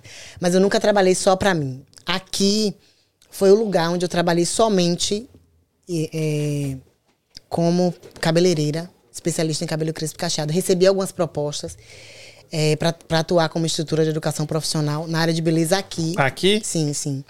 Mas, assim, para mim, eu quero, eu quero continuar no, no, meu, no meu trabalho. Eu quero poder transformar. Eu não quero só. Eu não quero trabalhar mais dividindo o meu serviço dividindo meu tempo. Não, acho isso também. E aí vocês decidiram vir para cá. Aí quando você decidiu, lá do Brasil, vir para cá, você falou: vou trabalhar com crespo e cacheado lá nos Estados Unidos. É, foi meu sonho, né? é? É, eu, eu que lá, né, é difícil, né? No Brasil, você falou, você não trabalhava só para você? Não, eu não trabalhava então, só. Então, quer dizer que tinha que complementar a renda. Eu trabalhava muito. Eu trabalhava aos sábados, eu, eu chegava no salão às... E o pagode? Ah, mas aí depois eu desisti do pagode, é, porque é, né? trabalhar com cabelo é isso. Hum. Você tem que ter é, foco no serviço, porque você não consegue. Eu, por exemplo, eu tenho muito tempo que eu saí um dia de sábado para ir em qualquer lugar, num evento, sei, no barzinho. Meus programas, minhas programações são sempre É, aos domingos. é, cabeleireira, a folga é domingo, segunda? Domingo e segunda. A minha é só domingo, né? Só domingo? A vida toda. É. Nunca tive folga de segunda. Aqui também? Aqui também. Aqui até domingo eu trabalho. Às vezes. Ó, ve- inverno eu trabalho no domingo. Aliás, quando eu abri meu espaço, eu trabalhei no domingo, mas agora eu não trabalho mais. É. O domingo agora é o dia da minha família. Quando você chegou aqui, você já começou a mexer o cabelo? Então, quando eu cheguei aqui, eu trabalhei é, com, com limpeza, né? Mas eu trabalhei só uma semana, não aguentei, porque, tipo. O povo acha que é fácil, Não, né? não é fácil. Não, não é fácil. Eu me senti péssima, tá? Porque. Porque você não aguentou? Não, eu não aguentei, eu não sabia fazer o serviço. Você se sentiu péssimo por quê? Por não aguentar? Por não saber fazer o serviço, eu Ah, achava, entendi. tipo assim, meu Deus, Jogar eu sempre água, né? limpei minha casa tão bem. Minha casa é tão limpa. Aham. E eu chego aqui e as pessoas dizem pra mim assim, você sabe limpar a casa, não. É. Eu falo, ah, meu Deus, não sei fazer nada. Desaforo, hein? Desaforo. Falar, ah, meu Deus, eu que acostumada a jogar água nas paredes, porque lá é tudo azulejo, né? Lá na Bahia, e eu chegar aqui e não saber limpar uma casa com um produtinho. Eu acostumada com esfregão e não saber limpar uma casa. Então eu trabalhei com limpeza, mas foi é, 15 dias somente. Fui fazer minha unha, porque aqui é assim, né? Chega um tempo que você tem. Você, você não tem dinheiro e tem tempo, depois você tem dinheiro e não tem tempo. É verdade. Eu não tinha tanto dinheiro quando eu cheguei, quando a gente não tinha tanto dinheiro quando a gente chegou, então fui fazer minha unha assim, abaixadinha na porta, a unha do pé, porque não tinha dinheiro, né? Você fazia a sua salão, própria? Eu fazia minha própria. Fui fazer minha unha abaixadinha ali. Aí, quando eu levantei, tava toda entrevada. Depois de 15 dias limpando casa com a moça torta assim. Aí liguei pra Marconi e falei, Marconi, tô toda torta, não consigo me desentortar. Tô sentindo dor, tô morrendo, não tô aguentando. E aí Marconi falou, é, agora vai pegar o dinheiro que tu trabalhou nas casas e procurar o quiroprata pra poder você é, consertar essa Colocar coluna. no prumo. Colocar no prumo. Aí foi o que eu fiz. Peguei o dinheiro, fui lá e, e apliquei no tratamento com o quiroprata pra poder botar a coluna no lugar. E aí Marconi falou assim, é, você não vai aguentar trabalhar com limpeza de casa aqui não. Mas antes disso, quando eu cheguei aqui, logo quando eu cheguei, eu não trabalhei com nada. Eu trabalhei em um salão para cabelo cacheado que eu pesquisei na internet. Antes de vir. An- Antes de vir, eu já tinha. Antes de vir, eu tinha feito algumas pesquisas em algumas empresas, inclusive. Eu até mandei meu currículo a algumas empresas aqui, bem ousadas, sem falar inglês, sem nada. Mandou. Mas mandei. Fui lá, no, procurei no translator, no tradutor, joguei, joguei lá as informações, mandei. Teve uma empresa que, que me chamou, né? um- uma, uma escola de cosmetologia lá em Uster. É, me chamou e quando eu cheguei lá e fui lá no tradutorzinho, ele falou assim, nossa, seu currículo é maravilhoso. Só não fala inglês. Mas no dia que você falar inglês, é, escrever e conseguir se comunicar, essa vaga é sua. Aham. Tinha uma, uma, uma- um valor de hora, né? Que, como é que chama? Um salário hora, né? Ah, sim. Muito alto. Entendi. E eu falei, meu Deus, já pensou se eu consigo trabalhar como instrutora? Quer dizer, eu só não consegui porque eu não tinha inglês. Aham. Mas se eu tivesse inglês para comunicação, eu teria Era conseguido. só- era só meu. Uhum. E aí eu fui pesquisando no, no, no, No Google mesmo? No Google o tempo todo, é, onde tinha salão de cabelo cacheado aqui. Inclusive, eu, eu atendi uma hispana que eu, eu não fui até o salão dela, mas eu cheguei na porta é, para pedir trabalho para ela. ela. Ela tinha um salão perto de onde a gente estava morando, lá em Uster. E eu fui até lá, cheguei na porta, falei, ah, eu não sei falar inglês, eu vou ficar aqui fazendo o quê? Falei, não, mas eu podia ir, né? Mas eu acabei que não fui. E um dia desses eu atendi ela, essa dona desse, eh, dona desse salão. Aham. Ela, ela mexia, ela mexe mais com estética. E aí ela falou assim: "Ah, eu, tenho, eu tinha um salão, ela não tem mais. Eu tinha um salão ali do lado. Eu falei, não acredito. Era, eu falei com ela, falei, eu, eu fui nesse, nesse espaço, fui na porta para poder pedir. Ela falou, por que você não entrou? Não tá vendo a oportunidade? Quem me dá um energético, por favor?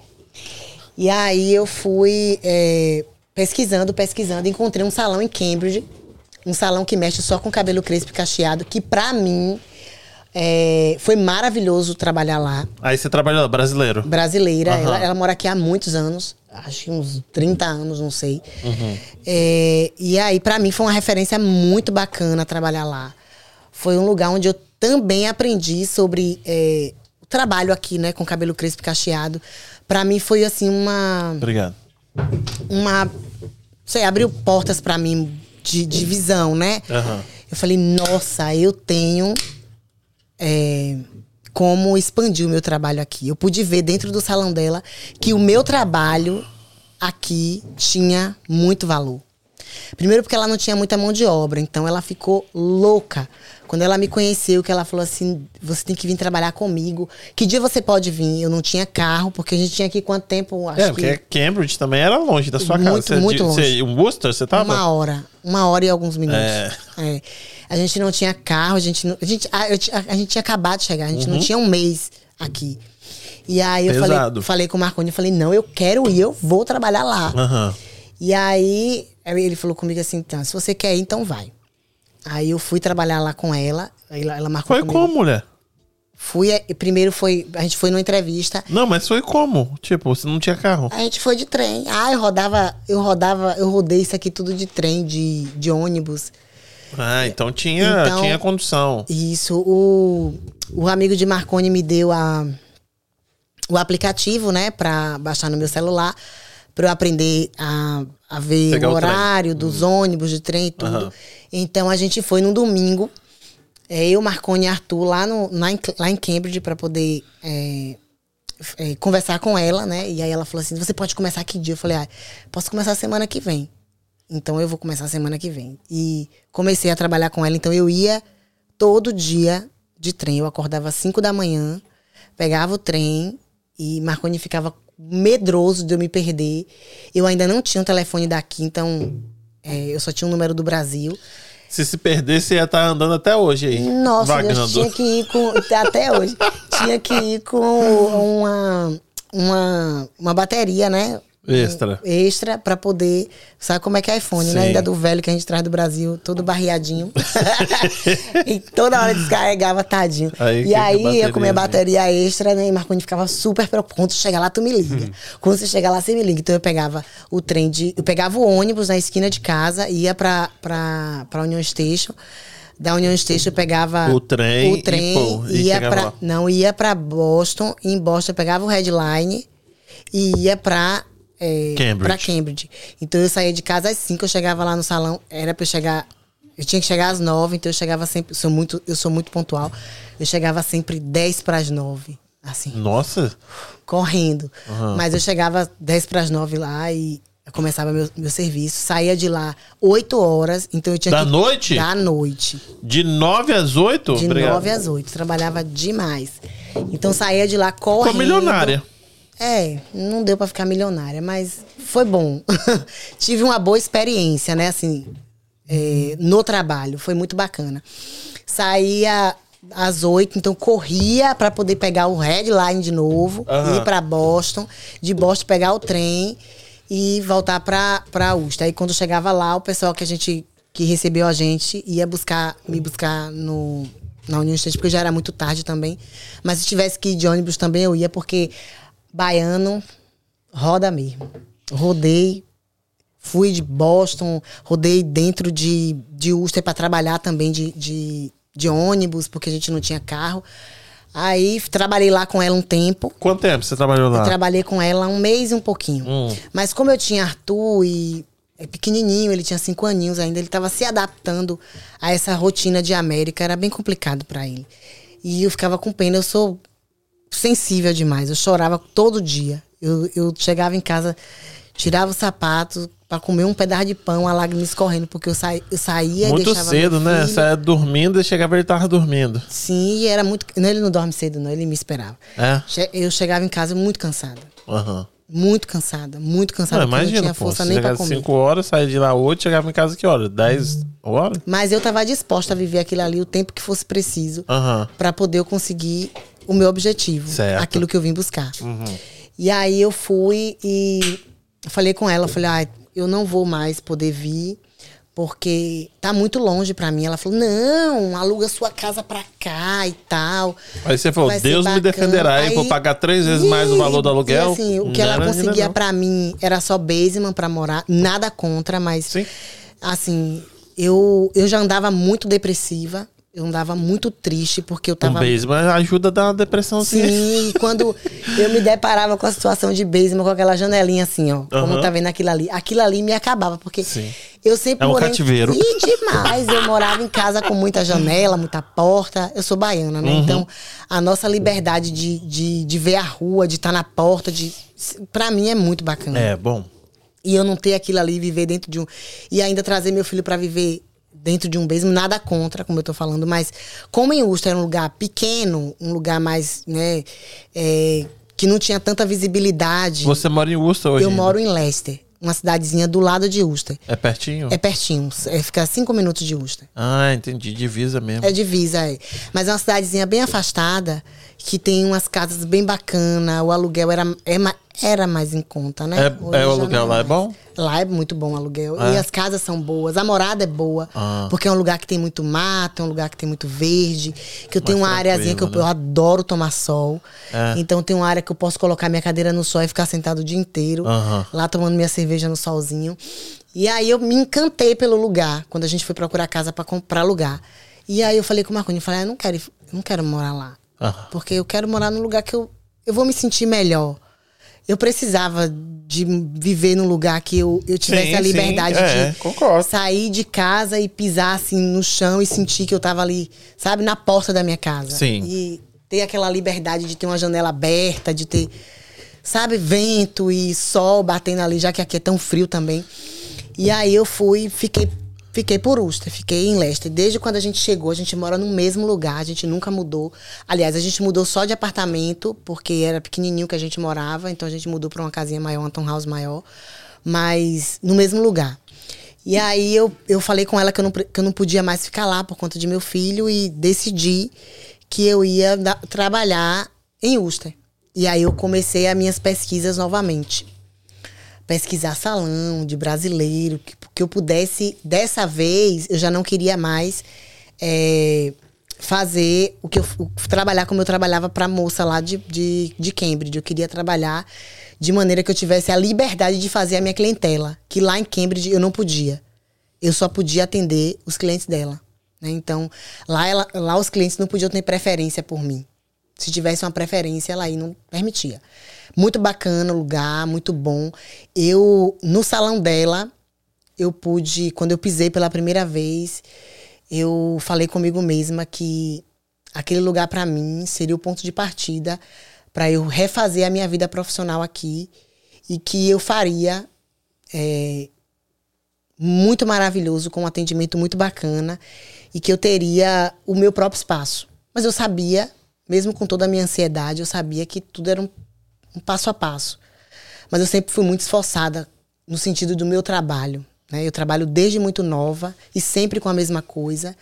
E eu falei, não, eu vou, eu vou ficar, mas eu vou ter que procurar um lugar que eu possa fazer a minha clientela. Então eu fui pesquisar na internet e entrei, é, encontrei uma moça brasileira, baiana, de Teixeira de Freitas, a Carla, não sei se ela tá assistindo aí, mas se tiver um beijo, uma pessoa maravilhosa também, que abriu para mim a porta do salão dela, confiou em mim, que para mim não teve assim, nossa, eu não tenho como agradecer, porque ela disse para mim assim, Dani, eu vou te dar a chave do meu salão.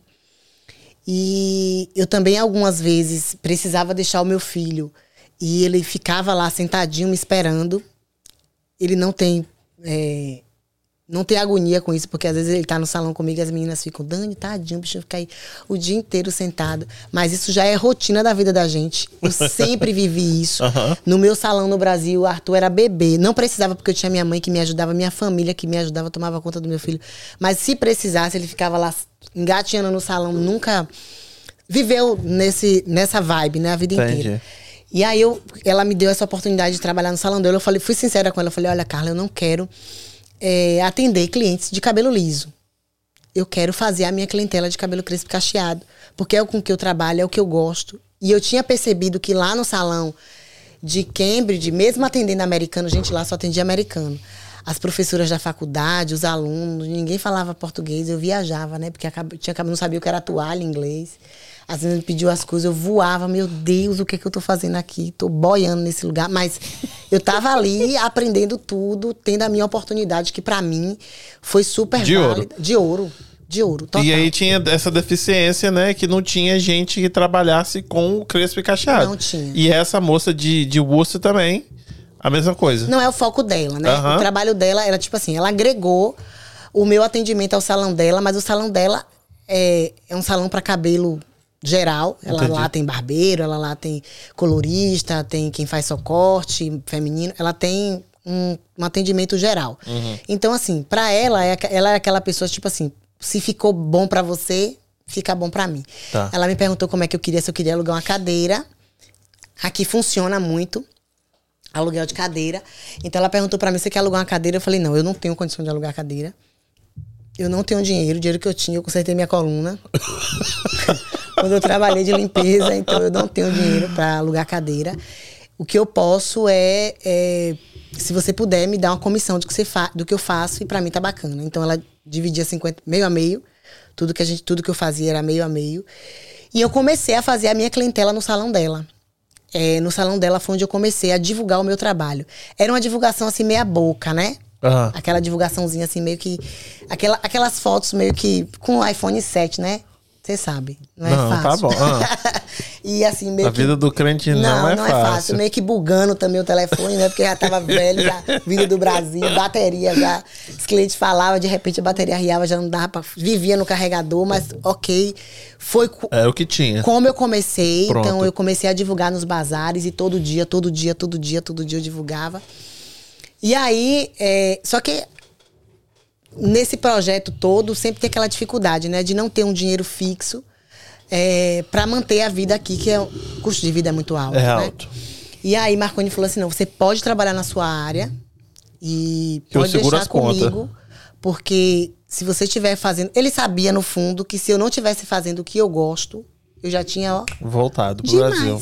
Ele sabia certinho, por- portanto, ele, ele, eu não sei se pensado ou se, né, não sei. Ah, não, não é bobo, né? É. Então ele, ele falou assim: então você pode trabalhar na sua área que eu vou segurar as pontas aqui. Então ele trabalhava, às vezes a gente nem se via. Ele deixava Arthur lá no salão e, tipo, pegava Arthur na escola, deixava no salão sair pra trabalhar, trabalhava de dia em uma, de noite em um restaurante pra poder manter é, a casa e eu poder trabalhar de comissão, fazer minha clientela. Tipo, eu comecei fazendo, ganhando é, 150 dólares por semana. Sendo que eu trabalhei num salão e eu ganhei. Eu, meu, eu- meu salário da semana chegava a mil dólares, né? No outro. Em Cambridge? Sim, mas eu abri mão porque eu precisava fazer a minha clientela lá, eu era limitada a trabalhar com o que ela me dava. E assim, se eu tivesse. Se eu, eu- a gente às vezes tem que dar um passo para trás para dar vários pra passos para frente, frente, é. né? E aí eu falei, não, eu vou tentar na minha área aqui, porque eu, eu sei que vai dar certo. E Marconi sempre falando para mim, vai dar certo. Você não acredita em você e tal. Eu falei, não, eu acredito, eu acredito, mas eu sou sempre muito pé no chão em tudo que eu vou fazer. Eu quero fazer as coisas sabendo do que eu estou fazendo. Aham. E aí ele foi, trabalhou, trabalhou e eu consegui me manter lá e fui aumentando a minha clientela, aumentando né, meu, meu chequezinho semanal. E é, Carla, uma pessoa muito gente boa. Só que daí, Carla percebia que, tipo assim, para aumentar o meu valor, ela precisava me dar alguns. Ela sentia por mim. Eu sinto. Uhum. Eu sentia, porque eu tava ali trabalhando e chegava no final da semana eu ganhava pouco. E ela sentia, porque quando ela ia me pagar, que eu ganhava, ela, sabe, ela via o meu esforço. E quando ela, Ela, via. colocava mais um pouquinho. Não, ela não colocava, não. Ela colocava cabelos lisos pra eu fazer. Ah. pra completar a minha renda, Aham. pra eu conseguir. Porque ela ficava com pena, eu, eu acredito. Ela não falava, sabe? Mas eu sentia que quando ela ia me pagar meu cheque, ela falava assim: é, semana que vem, se você quiser, eu posso colocar algumas clientes pra você atender. Se chegar aqui, se você quer. E eu, eu queria também fazer minha clientela, mas eu não queria que mostrar um lado do meu trabalho que eu já não queria mais trabalhar. Aham. Que era alisamento, E você escova. atendeu? Atendi. Aham. Fiz muitas clientes. Não levei clientes do salão dela para o meu. É, não levei. Outro dia, outro dia eu recebi uma mensagem de uma cliente. E ela falou assim: Nossa, você fez uma escova no meu cabelo lá em Carla. Aí eu falei com ela: falei, ó, é, eu não trabalho mais com esse tipo de serviço, mas se for algo que você precisa, porque ela falou tão bem do meu trabalho, sabe? Assim, eu queria retribuir, sabe? Eu não, queria, eu não quero ser uma pessoa, ai, porque tá trabalhando, sabe? Esqueceu. Não, eu não quero viver isso. Aham. Então ela falou assim: Eu amei que você escovou meu cabelo uma vez lá no salão da Carla. E eu queria saber se você pode escovar. Eu falei: Eu não faço. Mas se for uma coisa que, tipo, vai ser é importante pra você e for uma coisa que, tipo assim, é um evento especial e você quer que eu faça, aí eu quero marcar esse momento. Aham. Pra mim é bacana estar na mente das pessoas em momentos especiais, Aham. porque esse é meu trabalho. Sim. E ela lembrou de mim há muito tempo. Eu lembro dela que uma vez ela levou uma quentinha de, de marmita fitness pra mim. Eu lembro dela com muito carinho. Uhum. E aí ela falou assim: se você, se você quiser me atender, eu falei: ó, eu não faço, mas se você quiser ir, ok. Então a- ainda não marcou, não. Mas ela disse que um dia que ela fosse pra um evento marcar. especial, que ela ia me chamar e tal. Eu falei: ok, se você for pra um evento especial, só se for especial. eu não Que eu quero não mais trabalhar mais com isso, isso. não. Mas aí Carla me permitiu fazer minha clientela, fui fazendo a minha clientela, conheci algumas pessoas aqui é, que foi agregando o meu trabalho, conheci a Gleicimara, não sei se ela tá assistindo, mas eu vou falar dela, porque de repente ela vai é, ver a reprise. É uma pessoinha maravilhosa, uma, uma, uma cacheadinha maravilhosa, a Dai também. E conheci elas e ela foi na, na- no Instagram, né? E me recomendou. Mas a minha primeira cliente de cabelo cacheado, a primeira, foi a. a como é o nome dela? Misericórdia, Deus. A sua amiga lá que você falou que Não, ela se- de cobaia. Não, senhor. Não, senhor. Irmã a minha dela. primeira cliente foi a que veio aqui. Raquel. Yara. Quem? A Dola. Yara foi a primeira cliente que eu atendi aqui. A primeira cliente que eu atendi no salão foi Yara. A Dola. Cacheada. Eu fiz um post de fotos antigas é, do meu trabalho no Brasil.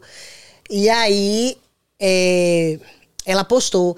é, tem alguém aqui em U, na, na região, ela morava em Uster na época, na região que, que faça corte, trabalhe com cabelo crespo cacheado. Alguém que me conhecia foi lá, marcou meu nome pra ela, ela ligou pra mim, mas ela tava gravidinha, tava de, de- de grávida do, do bebê dela. Aham. E aí ela falou comigo no telefone que queria fazer o cabelo e tal. E aí eu atendi, foi a minha primeira cliente. Sempre quando a gente conversa, a gente chora um monte, né? Ela é um amor. Vai voltar aqui ela. Nossa, e eu vou assistir de novo quando ela voltar. E aí eu falei com ela, falei ah, é, é, que eu tava começando, contei pra ela a minha história, que eu trabalhei. E eh, todas as minhas clientes conhecem a minha história, conhecem o meu trabalho de antes, de agora. E contei pra ela que ela tinha sido a minha primeira cliente, que eu tava muito feliz por atender ela. E aí ela foi lá no Facebook. Eu acho que porque as pessoas conhecem muito, né, ela aqui de muito tempo, né? Foi lá no Facebook e me recomendou. E depois daquela recomendação de Yara, então choveu cliente pra mim. É. Ela foi assim, para o meu trabalho profissional aqui, ela foi o pontapé inicial, assim, pra ir lá me recomendar como profissional. Ela disse assim, gente, eu fui num salão e uma, uma, uma moça com- botou lá meu nome, me atendeu. É, ela trabalha com cabelo crespo cacheado e, assim, foi maravilhosa. E a partir daí conheci outras meninas é, que foi no Instagram, né? Como a, a, a Gleice Mara, que foi no Instagram. Ela é muito linda, muito fashion, tem umas amigas é, cacheadas, sabe? Ela tem um, um- muita amizade com, com, com muitas cacheadas e a Gleice foi lá e também recomendou meu trabalho, foi lá e fez um post no, no Instagram e eu fiquei tão emocionada porque pra mim, assim, aquilo foi é, de Deus, né? De providência mesmo. Eu falei, meu Deus, foi maravilhoso porque ela Mas ela aí você me- ainda tava no salão da outra moça. no salão da outra moça. Quando é que você abriu o seu? Aí o meu salão abriu ano passado, em novembro, mas eu, na época da pandemia, o salão da Carla fechou, né? Em março de 2020. E aí eu fiquei sem trabalho, porque o meu serviço não é essencial. E não é essencial para as pessoas, mas para mim é super não, essencial. não é essencial pro governo. Governo, mas pro, pras pessoas Pras era. pessoas, sim. Que elas não ficavam desesperadas atrás de você, não? É um pouco, com um pouco de medo, né? Não foi tão assim. É? Até porque eu também não era muito conhecida, né? Então Ah, não sim, ficou muito é, atrás de entendi. mim, não. eu gostaria, mas hum, não, não ficou. Foi, eu fiquei parada mesmo, sem atendimento. E aí eu fui trabalhar numa fábrica com Marconi pra gente não ficar sem trabalhar. Porque eu, eu, não, eu não consigo ficar sem trabalhar. Aham. A mente da mulher que fica sem trabalhar aqui surta. Eu posso trabalhar com qualquer coisa, posso botar pedra nas costas e carregar. Eu sei que vai me acabar. Isso quer falar, cuidado, porque aí você vai gastar o dinheiro com quiroprata. Quiroprata. Pode me acabar, mas eu, sabe assim, eu quero trabalhar, Aham. eu gosto de trabalhar, eu gosto de ter o meu dinheiro, eu gosto de ver o meu dinheiro, sabe assim, na minha mão, Aham. eu sou essa mulher. E aí eu fui trabalhar nessa fábrica com ele e eu falei com ele, eu falei, esse dinheiro que eu vou ganhar na fábrica, eu não vou gastar, esse dinheiro vai ser o pontapé inicial para eu começar o meu negócio. Eu vou começar a comprar as minhas coisas e vou começar a tirar minha licença de beleza. Eu vou pesquisar como é que eu, eu, eu consigo e vou tentar. Vou fazer acontecer. Vou fazer acontecer em plena, em plena pandemia. Fui trabalhar nessa fábrica, que era o que restava pra gente eh, trabalhar. E trabalhei lá, não lembro quanto tempo, mas é, seis meses. E aí esse dinheiro da fábrica eu comecei. Eu comprei cadeira, eu comprei lavatório, eu comprei produto, eu comecei a, a, a investir na minha licença, a trazer os meus documentos do Brasil para cá para fazer a tradução. E comecei a, a fazer as aplicações pelo, pelo State Board, né? Que é o, órgão que é, Regulador. Regulador, exato. E aí eu comecei a mexer com tudo isso.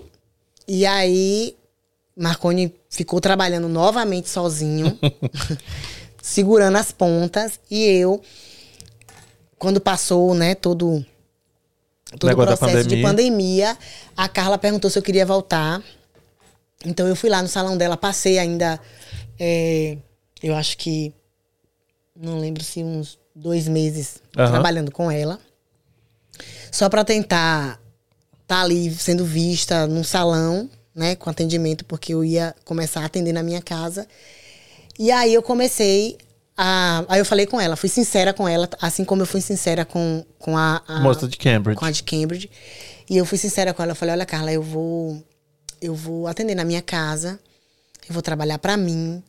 E eu, até ela chorou, a gente se abraçou. Foi, foi assim, bem Legal, bacana, bacana, sabe? né? Assim, eu deixei minhas portas abertas, tanto com a de Cambridge quanto com ela.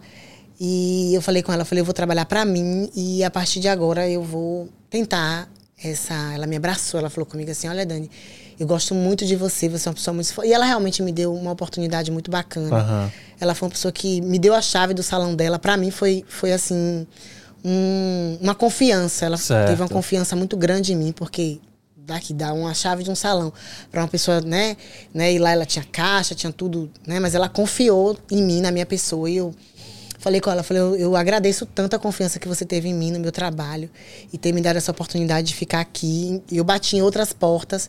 E a única que me aceitou foi ela, nas minhas condições, né? De querer fazer o meu trabalho, Certo. de não querer trabalhar com outra, com outra coisa. E ela falou assim: Eu sei que você tem um futuro maravilhoso e você vai vencer muito, mas a porta está aberta para a hora que você quiser voltar. E eu agradeci muito ela e agradeço ainda se ela estiver assistindo essa live. Carla, você foi especial para mim, muito especial. Foi um pontapé para meu, meu trabalho aqui, muito bacana. E aí eu fui e comecei a trabalhar na minha casa. Eu tive medo, muito medo, porque eu sou medrosa. Apesar de, de aparentar uma pessoa muito. Será que é medo ou ansiedade? De E é um misto, certo, né? É um misto.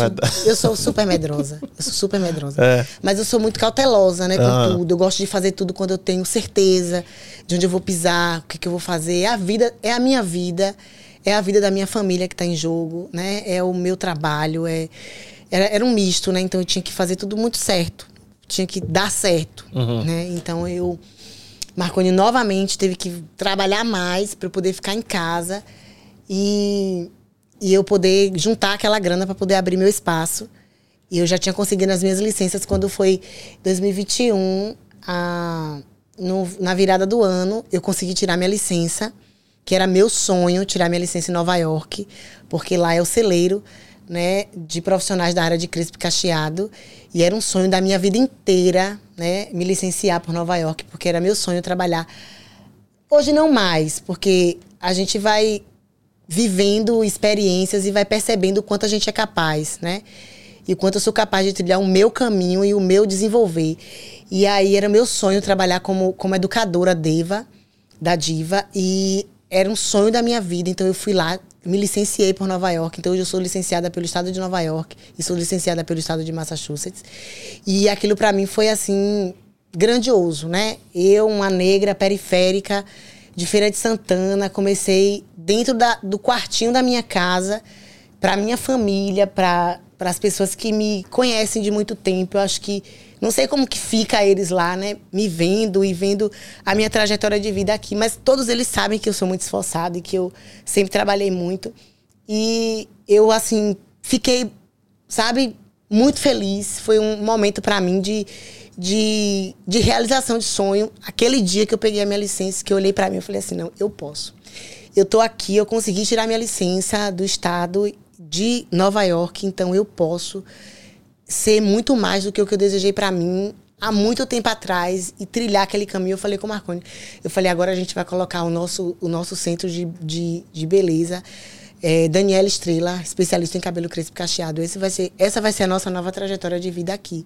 Eu tenho muitos projetos pela frente, tenho muita coisa que eu quero. Inclusive, como eu te falei aqui, né? Eu tirei minha licença lá porque meu sonho era ser educadora de uma empresa. Porque eu fui educadora no Brasil de grandes Sim. empresas, de grandes marcas. Então, meu sonho era ser educadora da empresa.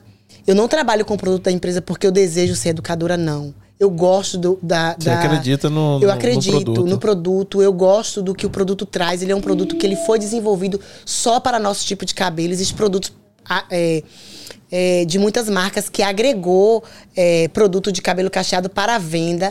Mas a, a Diva não. Ela, ela é uma empresa que ela trabalha que eles chamam de, de empresa de nicho, que é o nicho é o cabelo. O nicho é o cabelo crespo cacheado. Não, é, não, faz mais nada, só faz Sim, pra Exatamente. Então eu me identifico com essa, com essa com a empresa. Eu já trabalhava com a empresa no Brasil. Eu, eu fui educadora é, da Diva pelo um por um distribuidor é... Mas Diva é, é, é, de Nova York? De Nova York. Entendi. Ela é de Nova York. E eu trabalhei com, com um, um distribuidor lá que distribuía a, o produto dentro da minha cidade. É Feira de Santana. E eu fui multiplicadora em Feira de Santana. Fui multiplicadora Feira de Santana em Salvador. Fui multiplicadora da, do produto lá. Então, assim, é uma marca que eu, já, que eu gosto e que era meu sonho trabalhar. E aí tirei minha licença em 2021, quando virou o ano é, a moça de Nova York, de Cambridge mandou uma mensagem para meu marido porque ela tinha o contato dele, porque eu não tinha telefone do, da, dos Estados Unidos na época, só tinha é, e ele foi o primeiro que pegou, porque ele trabalhava, começou trabalhando primeiro que eu. E ela ligou, mandou uma mensagem para ele na virada, assim, no outro dia do. do, do primeiro dia do ano. Uhum. Ele, ela falou assim: Ah, é, vi que Dani tirou a licença dela. É, Aí Marconi falou assim: ela tá aqui do meu lado, você pode falar com ela. Ela falou assim: ah, você tirou sua licença, agora só falta seu inglês, porque você não vem trabalhar comigo. Aí eu falei com ela, eu falei: ah, agora. Agora não quero o mais. O céu não. limite, filha. Agora eu não quero mais, não. Agora, agora eu vou. É meu. Trabalhar para mim. Eu falei com ela, deixo sempre minha porta aberta. Sim. Falei com ela que eu adorei trabalhar no salão dela, que foi para mim uma referência. Uhum. Foi lá onde eu pude ver o universo do trabalho com cabelo crespo e cacheado e que meu, meu trabalho teria é, é, espaço aqui, uhum. mas eu agradeci ela pela oportunidade que ela estava me dando ali naquele momento, mas que ela até então não era plano para aquele ano para minha vida. Voltar. E aí, quando é que você abriu? E quando foi em novembro do ano passado, eu abri o meu espaço. Ah uma pequena salinha, bem pequenininha, no fundo, porque como a mulher medrosa, né? Cautelosa, eu tive medo de abrir o meu espaço numa sala maior, de frente para a rua, porque era mais barato abrir uma sala no fundo. Eu não tenho vergonha, não me envergonho de falar. Como é que isso. chama esse negócio? É um, é, é, são várias salas, são né? Vários, é, são várias salas, só que lá só é voltado para beleza. Como é que como é que chama isso? Mais salão suíte. Mas, é, o seu é o, o Dani Estrela, né? Mas aí é mais. É, é, eu quero saber como é que chama o, o. Não o building, mas como é que chama esse. É, é, ah, é uma franquia. É, são, uh, são salas compartilhadas. Como é que. Não, não. É um, é um building com várias. É como se fosse um shopping. Isso. Verdade. Só que lá só é, Tem várias salinhas com a placa sim, com o nome sim, do. com o nome do, do, do, espaço. Isso. E eu tenho o meu espaço dentro desse, desse salão. Só que o meu salão, meu, o espaço tem as salinhas da frente, que são salas maiores, grandes, com grande visibilidade. E o meu espaço é um espaço de fundo. Era um espaço uhum. que você tinha que cruzar todo o corredor. Novamente, eu voltei para uma salinha de começo. Aham. Isso pra mim é. E você tá lá ainda? Não, agora eu tô lá no mesmo espaço, porém eu tô numa sala maior. Ah. A maior sala que tem no espaço hoje é a minha. Agora tá abusado. Ah, agora eu tô abusada. Agora, agora eu sei onde eu, onde eu posso chegar. Agora aí quando é, aí novembro, agora, novembro agora. Novembro agora, ano passado. Você tava na salinha lá no final do corredor. No final do corredor. Aí quando é que foi pra salona, assim, ó? Em março. Agora em março. Em tipo, de março. novembro a março, por quê? Tipo, bombou tanto. Então, comecei a trabalhar nessa salinha pequena. Eu trabalhei na. Eu vou falar, né? Mas eu trabalhei na minha. Agora eu trabalho no meu espaço, tenho licença. Sou licenciado em dois estados, eu posso falar. Mas eu trabalhei na cozinha da minha casa um tempo, antes de montar meu salão. Eu já atendi as clientes que eu atendi no salão. Então, essas clientes adoravam. E lá na, na minha, na, minha, na minha Cozinha, cozinha. cafezinho, Então, eu fazia tapioca. Cadê minhas clientes da tapioca? Aí fazia tapioca. Minha cliente, eu tenho cliente de todo lugar. Eu tenho cliente, cliente que vem de Nova York, eu tenho cliente É? que vem de Flórida. Então, quando eu recebia clientes de longe, que era muito cedo, então eu fazia aquele café da manhã bonitinho, fazia lacinho nos copinhos, arrumava mesa, fazia toda a comida baiana. Eu fazia para receber as minhas clientes de manhã. Fazia um cafezinho, cafezinho no coador, né? Coadinho no coador. A gente toma café de cafeteira, não, tá? Café de. Como é o nome da cafeteira que você postou outro dia? De. Tá vendo? Eu não... Não, ah, é- que- esqueci. não, lá Nossa, no salão no tem, coador né? é maravilhoso, Mas né? a, a- é, não, é? Não, Lá no é. coador, não? Você não acha, não? Deixa isso pra lá. No coador. Meu Deus do céu. Aqui. Oxe. A Bahia. Lá na tá- Bahia a gente não pode falar essas coisas, Mas fala o quê? Como é que você falou? não. No café coado. Ah! No coador é mais forte. do coador é mais forte. Então, café coado. Então, é café coado no coadorzinho de pano, aquela coisa. Então, lá eu fazia um cafezinho para receber. Eu queria que as minhas clientes. é, foi importante para mim esse momento de, de atender as minhas clientes em casa, porque as minhas clientes conheceram a minha pessoa, né? Conheceu a minha casa, conheceu a minha família. Segura esse pensamento aí. Deixa eu só dar um oi pra galera que tá aqui no chat, ó. Você conhece a menina que é Raquel Carneiro? Opa! Se fosse hoje em dia, seria diferente. Hoje você é mais que conhecida. Tem que ficar empurrando a Dani. Coloca o pé. Como que é? Coloca o pé que Deus coloca o chão. Hum. Verdade. Júlia Paim. Par- parabéns, Daniela. Você é 10. Parabéns, minha querida Daniela Estrela. Você Obrigada. merece. Regina Lúcia, bora dar o like. É, gente, deixa, dá o like. Se inscreve no canal, por favor. Like. Por favor. Se inscreve no canal. Ahn, a Júlia falou que deu like. E já Like, se inscreveu se no inscreve no canal. canal, Muito gente. obrigado. Mas 80 views, 24 likes é sacanagem, né? É verdade. Então vamos. Vamos Não, gente, bora dar like aí, se inscrever no canal. O podcast tem um conteúdo bacana, semanal, maravilhoso. Não é Obrigado. só sobre cabelo, não, tá? Sobre tudo. Aqui é sobre todas as coisas. Vamos dar like, vamos curtir, compartilhar. Cíntia falou que inspirador o testemunho dela. Uma aula pra galera que tá chegando aqui hoje. A galera nova não quer passar perrengue. KKKKK. Muito esforçada ela. Parabéns. Obrigado. Carolina Estrela. Deu palminha, um monte de coisa. A Carol também foi, passou pelo processo de transição. É? É, Mas você raspou a cabeça? Não chegou a raspar a cabeça, né? Mas cortou bem curtinho. Hum. Ela, ela vai ser minha próxima. é, meu Modelo? próximo TBT. É, Ah, vai TBT ser? de quinta é, vai ser Carol. Luan Alves. ah, qual tipo. ah, qual é o tipo do cabelo do Marconi? Tipo, cabelo raspadinho, estilo Ronaldinho. Ah, é? Ahn, a Regina Lúcia falou assim: já usei muito bigodinho fazendo permanente, tentando. Porque é, minha mãe, cabelo dela liso, e ela usou esses negócios aí que você falou. Nossa, Mobaf Projetos. Andréa Black tá na área, viu, amiga? na Andrea. torcida pela sua vitória. Andréa Black é minha conterrânea, trabalha com é transista lá em Feira de Santana. Transista é uma braba. super parceira, assim, uma É? super parceira. Trabalhava, a gente trabalhava juntas, né? Ela mandava cliente pra mim, eu mandava cliente pra ela. Andréa, um beijo, meu amor. Deus abençoe, viu? Aqui, a Cíntia perguntou. Cíntia, um beijo pra você. Pra determinar o cacho, ela usa o mesmo jeito dos americanos? 2A, 2B, 4A e etc? Se ela tem como explicar essas texturas. Não usa, assim, a gente usa. E, assim, essa, essa, essa tabela é uma referência é bem, bem, bem pequena né, do, tipo de, do tipo de caixa. Existem mais de 7 mil tipos de cabelo.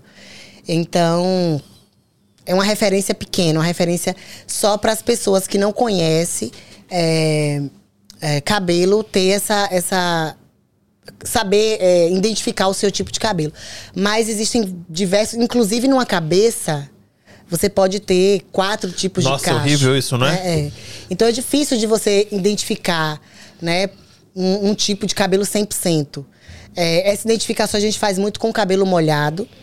É, que você consegue ter uma, uma visibilidade melhor do, do cacho, do, da estrutura. Mas essa identificação aí é meio que. Assim, a gente usa. Como é que você identifica, então? Então, São 7 mil, você consegue identificar dentro de 7 mil é, Gente, uh, Kim, segura aí com ela, lê o que eu tá falando, porque eu preciso ao banheiro rapidinho. Vai eu tô lá. que nem o Você- Marconi. E, e ela? Você tá bem? Quer ir no banheiro tô também? bem, tô bem. Nossa, até agora ela não foi. Hum, é. mas assim, existem mais de 7 mil, mas assim, essa identificação dentro dessa, dessa tabela, por conta da variação é, dessa questão genética, né? Essa questão de, de miscigenação. Existem vários tipos de cabelo. Mas essa identificação de cartela de, de numeração é para facilitar para as pessoas é, Padronizar, né? Exato, comercialmente falando, é, conseguir identificar os tipos de, de, de cabelo. Não só de cacheado, mas o tipo de cabelo, porque vai do tipo é, 1A ao 4C, né? que é o Isso cabelo mais, crespo, menos. Ah, é, verdade, do eu tipo, já vi. Exato, 1A, que é um cabelo liso, com a curvatura é, lisa. Entendo. Só que existem vários tipos de cabelo liso. Entendo. Faz Existe o tipo também. de cabelo liso indiano, existe o tipo de cabelo liso mais é, é, asiático, existe o tipo de cabelo liso, é, aquele liso mais crespo. Existem vários tipos de cabelo liso. Faz sentido. Então, aquela cartela ali é uma referência bacana, mas é uma referência comercial. É mais para as pessoas que vão é, em busca de identificar pessoas sem, sem um certo conhecimento Uhum. é, é, profissional. Profundo, né? Exato. Identificar o seu próprio cabelo. Até para comprar. Pro- pra- É exatamente essa referência que eu ia fazer. Às vezes eu dou uma olhada no YouTube alguma coisa e a pessoa fala: ah, se você tem um cabelo, sei lá, A5, não, então você vai ter que pro- procurar produtos que sejam, sei lá, um creme, ah, tem que ser mais cremoso, tem que ter a cor Exato, tem- exato. Então, Dá uma ajuda, dá uma ajuda exemplo, um- uma exemplo referência, né? é- essa referência é bacana para se atrelar muito a questão de shampoo, de higienização. Um, um produto de higienização que dá para o seu tipo de cabelo não é o mesmo produto de higienização que dá para o meu tipo Faz sentido. para um cabelo liso. Exemplo, um produto para cabelo cacheado, um higienizante para cabelo cacheado, ele tem que. é, ele não pode conter o sulfato, que é um agente que causa muita espuma. Quanto mais espuma causa é, é, para uma lavagem para um cabelo cacheado, mais seco o cabelo cacheado fica. E o nosso cabelo já é muito seco. Então, para o cabelo liso, um, um shampoo com sulfato é super bacana, mas para um cabelo crespo já não é. Então essa essa tabela ela vem para te dar essa essa essa referência para exato Então, pra meu, meu shampoo tinha que ser produto. com pouca espuma? pouquíssima. Pra mim, o shampoo, se ele não faz espuma, ele não funciona. olha eu. Então, essa é a visão de muita gente. Porque a gente, o nosso, o nosso fio de cabelo, ele não precisa da espuma para ficar limpo. O, quem precisa do- da higienização com espuma é o couro cabeludo, que é pele. Porque o couro cabeludo é uma extensão do seu rosto, da pele do seu rosto. Então, ele precisa de higienização, porque é ele que cria a oleosidade, o sebo, a seborréia. Mas o seu fio, a sua extensão, ela não necessita dessa Espuma. desse- dessa espuma. Essa espuma, para o seu tipo de cabelo, ela é super maléfica, né? A, a longo prazo. Cada vez mais cabelo fica seco na medida que vai lavando. A longo prazo isso é péssimo. E essa é a visão de muita gente. Shampoo tem que fazer muita espuma. E eu procuro ele pelo cheiro. Esse aqui é cheirosinho, faz espuma. É, então, é, é basicamente essa é a procura das pessoas. A, a tabela, ela vem para te, é, te dar essa referência, que seu cabelo não é igual um cabelo tipo 4, é, então você precisa de algo diferente. Aquela, aquela textura não é a mesma. Você precisa de produtos diferentes, desde shampoo a um finalizador. Então, é basicamente isso. Então, cabelo cacheado lava-se de quanto quanto tempo? Ah, eu, eu sou muito. eu sou muito da liberdade. Eu acho que a gente tem que lavar o tanto que a gente quiser. A gente Nossa, é todo livre. dia? Se quiser, ok. Se fizer sentido pra você lavar o seu cabelo todo dia, porque de repente você trabalha com algo que você precisa. Ah, não, sim. Se Lavar você o cabelo precisa, todo tudo bem. dia, Mas se né? não, não. Mas se não precisa, duas vezes na semana é o tempo suficiente pra você lavar, higienizar o seu cabelo. Duas vezes. Mas se você quiser lavar todos os dias, desde que você siga um cronograma nessa higienização, você pode lavar quantas vezes você O quiser. que, que é cronograma de higienização? É, você precisa seguir o passo a passo de higienizar com shampoo, aplicar uma máscara hidratante de acordo com o seu tipo de cabelo, ou de acordo com, com o cronograma que você está fazendo. É, usar um condicionador específico e uma finalização adequada. E secar o seu cabelo ao final do processo. Isso é muito importante. Isso é um- Secar? exato.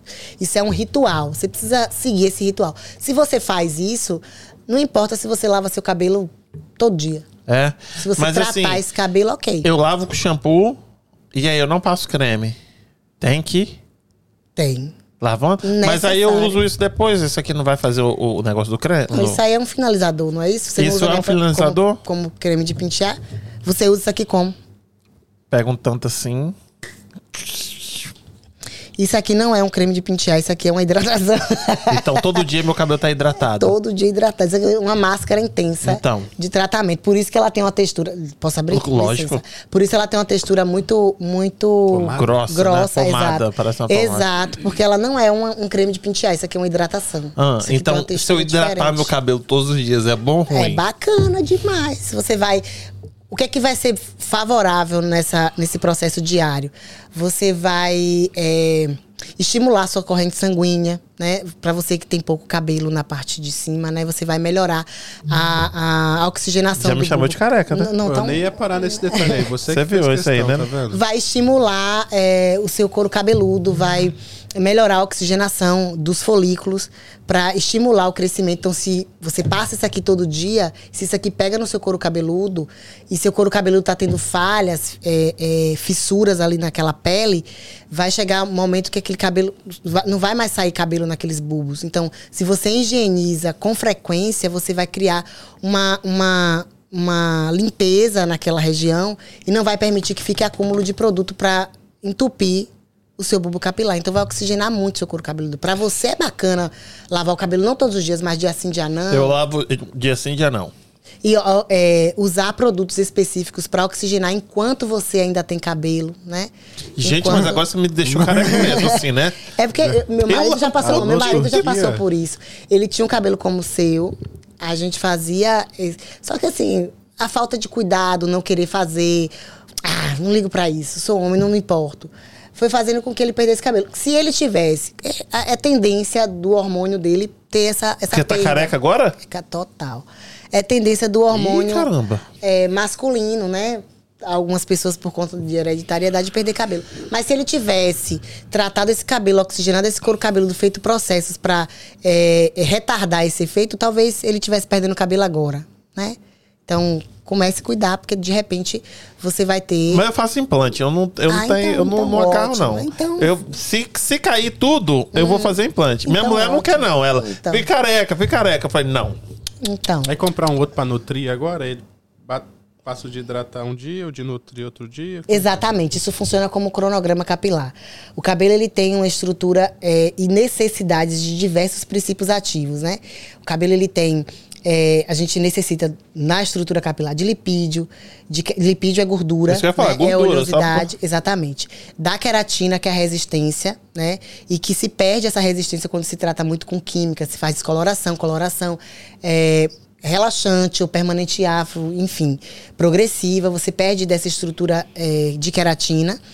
E você precisa de nutrição, que é devolução de água. Você precisa repor é, água ao, ao fio, né? Então, é necessário que você faça um cronograma para você manter em equilíbrio tudo que o cabelo precisa para se manter tratado, para se manter íntegro, bacana. E um cabelo tratado não é necessariamente um cabelo altamente definido, né? Meu cabelo, por exemplo, é um cabelo crespo. Meu cabelo tem definição às vezes quando ele quer, às vezes ele não tem. Tem esse negócio de cabelo cacheado, de cabelo crespo, tem um negócio assim, né? Exatamente. Um dia ele acorda assim, É, é, assim, hoje eu que, quero assim. Exatamente. Um dia o cabelo tá super definido, outro dia ele já não quer mais estar definido porque ele é crespo. Então ele tem a sua proposta. Mas se o cabelo tiver tratado. Cabelo tem proposta agora. Exatamente. Palhaçada de cabelo, né? Se o cabelo tiver bem tratado, é aquela questão. Muita gente.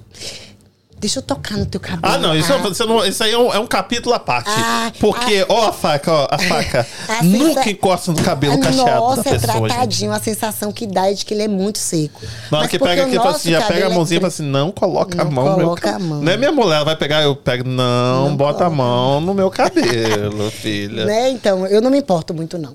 Mas tem gente que não gosta. Odeio. N- não é o meu.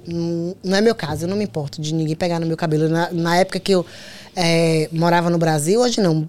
Aqui eu acho que as pessoas são mais né, cuidadosas em relação a isso. Mas no Brasil, eu já sentei em, em clínica e a pessoa queria abrir o meu cabelo pra ver se era mega ré, se era natural. Deus tipo assim, me deixa eu ver livre, se é seu cabelo guarde, mesmo. É colocar porque, a mão assim. Tipo, abrir. Não, é né? Então, assim, cabelo tem, né, traz essas, essas questões, mas eh, se você trata, então, você pode até ter a aparência de cabelo crespo, porque o cabelo é, realmente é crespo, e essa aparência talvez não mude, mas na sensação, no sensorial, no toque, você percebe, você percebe que o cabelo tem um desenvolvimento de tratamento, cuidado e tudo mais. Mas é bem, é bem bacana trabalhar com cabelo crespo, muito bom. É mais difícil do que trabalhar com cabelo liso? Assim, pra quem trabalha com cabelo liso, talvez seja mais difícil. Mas pra Mas mim. você que trabalha com os dois, ah. Ih, eu consigo fazer um cabelo cacheado de olho fechado. Mas não dá mais trabalho do que trabalhar com Não, o cabelo, cre... não. cabelo liso? Não, eu trabalho com cabelo cacheado sentadinha. Eu tenho meu, meu mochozinho lá, eu sei. Então vamos fazer assim, tipo assim, chegou uma pessoa lá. Ela fala assim, olha, o meu cabelo eu quero que tenha mais definição. Você nunca conheceu a pessoa? Que- com- qual- quais são os primeiros passos? Ela chegou lá na sua, na- no seu salão, que é de frente agora, Uhum. chiquérrimo. Ah, Então, o primeiro passo é fazer um teste de mecha, se ela quer fazer algo de mudança de forma é, com proposta química, né? Então, o primeiro passo é fazer um teste de mecha. vamos, vamos falar, por exemplo, você fez o da, da Raquel e da Yara. São duas pessoas que vieram aqui já. Se vocês ainda não conhecem, a Raquel, a teacher, que eu chamo ela, tá aqui, vai no, no, no, no playlist, que tá a- o podcast dela. E a Yara, que é a Dola, também tá aqui. As duas do cabelo cacheado. Como é que foi? Ó, Yara, ela é uma, uma cliente que ela não faz nenhum tipo de processo químico no cabelo, né? Então, quando ela foi lá, ela já tinha um cabelo cacheado. Natural, cacheado. A proposta de Yara é corte e tratamento. Aham. É o que ela gosta. E a proposta de Raquel, Raquel chegou pra mim com cabelo liso. É, foi muito resistente e ainda é um pouco. Eu que dou, falo com ela, digo, eu não tenho mais força pra escovar cabelo. Não venha mais com negócio de transição. Tá a mãozinha aí, ó. A mão tá aqui, ó, só o pó. Mas eu falei com ela, falei, não, você tem que decidir. E ela, ai, Dani, meu cabelo é curtinho demais. Raquel cortou todo. Mas esse processo de Raquel, é, ela tem um pouco de cabelo branco, então ela queria fazer uma cor, então nós, fize- nós fizemos cor, depois ela disse que queria ser loira, e aí tem todo esse processo. Mas a gente fez um teste de mecha e estamos prosseguindo com descoloração devagar. Né? não, mas Pra calma aí. Ela o chegou lá com cabelo liso, com. com, com como é que chama? É, é, Progressiva. Uhum. progressiva.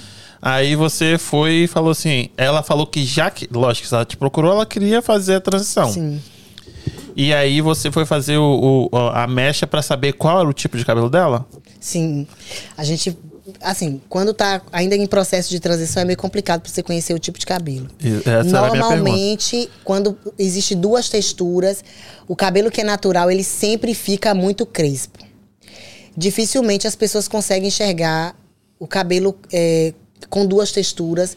É como um cabelo cacheado. Por isso que essa moça, a Jaque, ela falou que o meu cabelo é muito crespo, eu não consigo deixar natural. Mas nem sempre aquele cabelo fica da- com aquele formato. O formato às vezes vem pelo fato da pessoa usar muito, muito, muita escova, né? Fazer uso de muito aquecimento no sentido de Queima. alisar. Não é que queima, mas acaba que muda a forma, porque quando você lava o cabelo com shampoo, você quebra uma ponte chamada ponte de hidrogênio. E essa ponte é uma ponte que faz com que o seu cabelo tenha alongue, crie tamanho, né? Quando você molha seu, seus cachinhos, ele fica bem compridinho.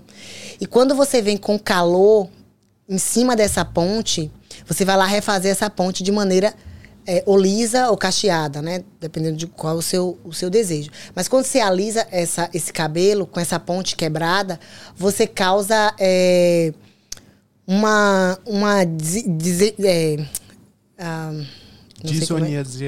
É. é, isso aí. é, a, a, a estrutura começa a ficar meio que sem definição. Uhum. Porque você Então, tá. O cabelo é desequilíbrio. cache... desequilíbrio, exato. Uma desarmonia. O cabelo é, é cacheado, mas você chega em cima dessa ponte de hidrogênio, cria um calor, cria uma textura que não é dela. Então ela fica ali em meio termo. Ela não sabe se ela vai ficar lisa ou se ela vai ficar cacheada. Então ela cria aquela sensação de emaranhado, de muito crespo, mas nem sempre os cabelos ficam 100% crespo. As pessoas começam a enxergar aquele cabelo muito muito estranho. Ai, vai ficar muito seco. Isso vai, tipo, é, tô entendendo. Mas aquilo ali é um processo de mecanismo de ação devido a como você é, é, encaminha o seu processo Tratou, de transição. aham. Exato. Se você faz calor ali para alisar, para esticar enquanto tá no processo de transição. É, no exemplo dela, de, de, de Raquel, é que hoje o cabelo dela tem uma textura, agora que ela deixa natural, tem uma textura totalmente diferente de antes. Quando ela é, tinha só a raizinha. Eu tenho alguns processos que eu fotografo é, nesse. Eu vou até abordar isso. Bacana. Nunca abordei isso no meu, no meu, no meu Instagram, vou abordar. Bacana esse, esse, essa informação. E aí acaba que muda a textura. E aí ela. Ah, meu cabelo não vai ficar bacana, vai ficar com essa raiz inchadona, sem definição nenhuma. Mas quando você tira aquela ponta alisada, que você decide deixar cacheado, que você começa a mudar a, a, a forma de tratar aquela ponte quebrada de hidrogênio, então aquele cabelo começa a se comportar de maneira. Agora sim eu tô entendendo como que vai ser o meu cabelo. Eu vou ficar mais pro lado do cacho do que pro lado do liso. Então não tem por que ficar nesse meio termo embolado aqui. Ele começa a entender mais ou menos isso, né? A, a entender que ele vai ficar ali onduladinho, cacheadinho, então ele começa a mudar a forma. É, é, portanto, os cabelos que você. O cabelo que você corta hoje, você tem uma textura, e daqui a seis meses você tem uma textura totalmente diferente das pessoas dizerem assim, meu Deus. Eu nunca imaginei que meu cabelo fosse. E às ficar- vezes, por exemplo, ela tinha um cabelo é, é, natural. Alisou por 10 anos. Uhum. Agora tá natural de novo. É diferente do natural de anteri- ah, da primeira vez? É diferente porque ao longo da vida da gente, a gente passa, falando de mulher, a gente passa por processos de Hormônio. de hormônio muito intenso. Mas se ela nunca tivesse feito, Ia mudar de qualquer jeito. ia mudar de qualquer Uhum, O jeito. cabelo da sua esposa que passou pelo processo de transição não é o mesmo de quando ela começou. Eu não conheci ela com processo. cabelo cacheado. Hum, mas é o mesmo. Com 18 anos junto, eu não conhecia ela com cabelo cacheado. Então, hein? Só agora. Ó, que bacana. Ela tinha que fazer um curso em engenha- engenharia do cabelo. Né? Porque isso daí é a opinião de uma técnica em cabelo formada junto com um químico. Porque você viu, você viu que a a elabo- a elaboração da resposta dela não vem só falando sobre o cabelo, ela vem sobre a, a química, a física Isso. do negócio. Ela tava falando sobre separação de íons no cabelo da pessoa. E tem é toda mais uma intenso. informação bem. Aquela luz que bota na cabeça da pessoa, aquela luz Tava azul. pensando nisso, aquilo sabia? funciona? Funciona porque acaba que ela tem Funciona uma radiação. mesmo? Funciona. Funciona porque a cutícula, a, a estrutura capilar, ela tem formações químicas, né? E você sabe quando a criança tá ali naquele processo de que a, a, a Icterícia? corzinha, que icterícia, exatamente. E passa pelo processo de luz, ela acaba né, tomando uma cor, melhorando o aspecto, a saúde. Na, na estrutura capilar, o, o- a estrutura também passa por esse processo de transformação, de cicatrização, de cura, de parte cuticular. Não é uma coisa com grande intensidade, né? Que causa um efeito pá, imediato. Não. Mas é uma coisa que a longo prazo vai te causar, é, como circulação, por exemplo. Porque aquilo ali é um processo muito para pele. Pro fio, pouco, mas pra pele, se o seu couro cabeludo ele tá um couro cabeludo saudável, ele tá um couro cabeludo com aspecto é, é, bacana de desenvolvimento do fio, o seu fio não vai encontrar dificuldade para crescimento, ele não vai ter é, folículo achatado, que vai trazer um fio é, com anomalia, um fio fragilizado. Então a luz, ela tem esse, esse essa esse fator de cuidado para o couro cabeludo. Olha, Dani, eu não sei nem se faz bem realmente como você tá falando, mas a cabeça da gente que tá ali recebendo aquela luz na cabeça, uma aguinha, já fala, esse negócio aqui vai ficar maravilhoso. A gente já faz esse trabalho da luz fazer, fazer bem pra gente. E- exatamente, e a luz faz bem. Imagina aí, a, a- a luz artificial, claro, que tem os seus efeitos. Mas aquela luz, ela vem com um fator de. de A luz azul, não é? é, Roxa, né? é, tem É. azul, tem, tem vermelha, tem azul, Laranja, tem né? roxo. Vi É, laranja. tem. Ela tem um fator, ela tem um fator iônico muito bacana, É. aquela luz de cicatrização, de fio, de, de couro cabeludo muito bom. Tem também a é, é, carbono, né, que é liberado ali pra melhorar a questão da queratina. Não, já, me, já, já me vendeu, comprou, já, né? já tô Ah, comprando. então, eu já vou vender meus produtos todos. Me fala sobre isso aqui. Você quer abrir? Vamos lá, pode abrir, pode fazer as honras aí, abrir seus produtos. Esse sabre que você trouxe pra abrir a caixa. Nossa, Vou abrir. O que, que é isso daí? É de comer? Uhum. Ela vai Passar no mostrar. cabelo? é pra alimentar o fio. Isso. Alimentar. Ah, se é pra é alimentar, alimentar eu o já, tô, cabelo. já, já me identifiquei. Ó, Pode ir agora. Dani. vamos lá, pode abrir. Turururu, turururu. Vamos botar aqui. aqui. Ai, deixa eu fazer aqui. Dani mandou aqui. Eu me achei, tipo, o blogueiro quando ela falou que ia mandar. Chique demais. Recebidos do dia. Ah, recebidinhos! Oh, tem até um Caraca, isso aqui é bonito, hein? É. Tá mostrando aí, Kim? Tá mostrando aí. Eu mandei dois tipos de produto, que é pra você conhe- ter referência de produtos profissionais com princípio ativo de alta intensidade para transformação de tratamento do cabelo. Qual que é a marca desse aqui? Esse aqui, assim, eu vou pronunciar a lá Brasil, tá? Sim. Matrix. Ah, essa aqui é a Diva que É, você esse falou. é a Diva, exato. Mas esse também é da Diva? Não, esse aqui é uma linha diferente. Essa é uma linha diferente. Eu trouxe duas referências de, de linhas que eu trabalho é, com duas propostas, exato. Esse aqui é pra fazer o quê? Esse aqui. Tratamento. E aqui é uma máscara de tratamento. Esse aqui. Aqui é máscara de tratamento também. One Wash Challenge. Ah, esse aqui é do, do challenge. Uhum. Repair your curl today. Entendi. Esse tem aqui dentro vem. desses cartões, cara? Pode abrir. Tem as, aí são os tratamentos em sachê. Pode rasgar. Não quero rasgar, precisava, não. né? Mas agora que você já... Esse Não quero rasgar, esse não. adesivo é péssimo pra tirar. Nossa, tô vendo. Eu não consigo, porque minha mãe Pega não o seu sabre de volta aí. Calma aí que eu vou abrir.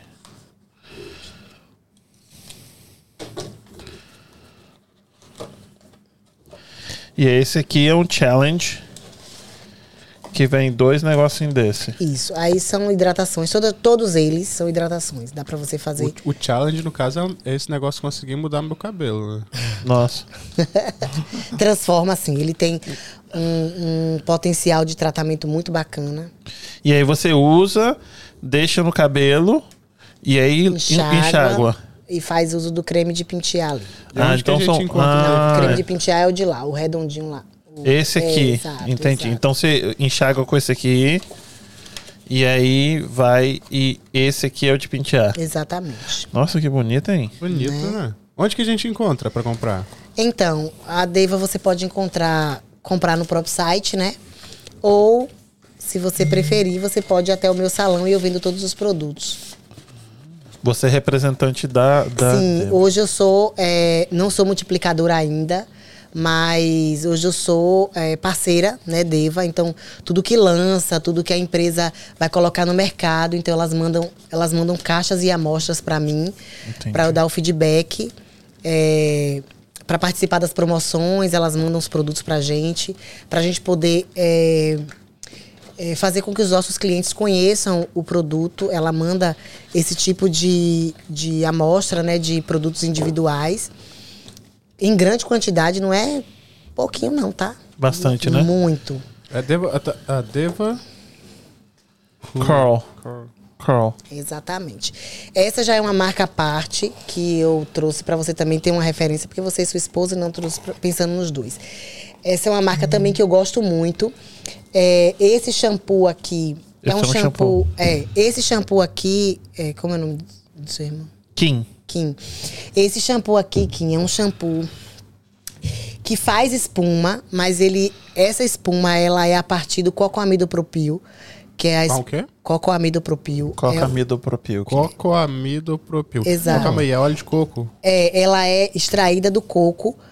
É, por isso, ela traz higienização e tratamento ao mesmo tempo, sem, sem deixar o seu cabelo que é crespo ficar seco, sem arrastar a oleosidade natural do seu fio. Entende? Ela higieniza. Vocês lembram do, do sabão de coco, né? Que Sim. a gente lavava antigamente, então. Era bom? Maravilhoso. Não, mas que É limpava, mesmo? limpava. Muito, Porque, limpava. Eu, tinha uns dreadzinhos, e aí quando eu queria limpar ele mesmo, eu usava sabão de coco, que era tipo. E vinagre. Saía tipo o que não, Não, mas é vinagre também mata E tudo. o que né? não tinha. É isso aí. a Vinagre, é ele é um regulador de pH, ele não. Ai, mata o não. pH reguladinho. Vinagre, ele tem uma ação muito positiva. Inclusive, as progressivas, elas têm uma ação é, extraída do, do vinagre, que é o pH dele é bem baixo, então ele faz com que a cutícula se feche e dá aquela sensação de cabelo liso, Brilho, né? brilhoso. Ah, entendi. né? Que fecha tudo. Exato. Então passar um vinagre de vez em quando vai fechar tudo. Então, eu, assim, o vinagre é bom pro fio, mas se pega no seu couro cabeludo, é uma ardência que Ah, ninguém aguenta. Mas esse que era o gostosinho que eu gostava. É, tava ardendo, tava mas aí é que tava- tá o problema. Se arde o seu couro cabeludo, causa Tá lesão. danificando. Tá queimando. É, se causa lesão, você vai coçar, você vai criar uma agressão àquele couro cabeludo e pode te. Pode te se você, exemplo, uma pessoa que sofre com diabetes, por exemplo. Isso não é indicado para pessoa que sofre com diabetes. É, Se a pessoa sofreu uma lesão no couro cicatriz, cabeludo é.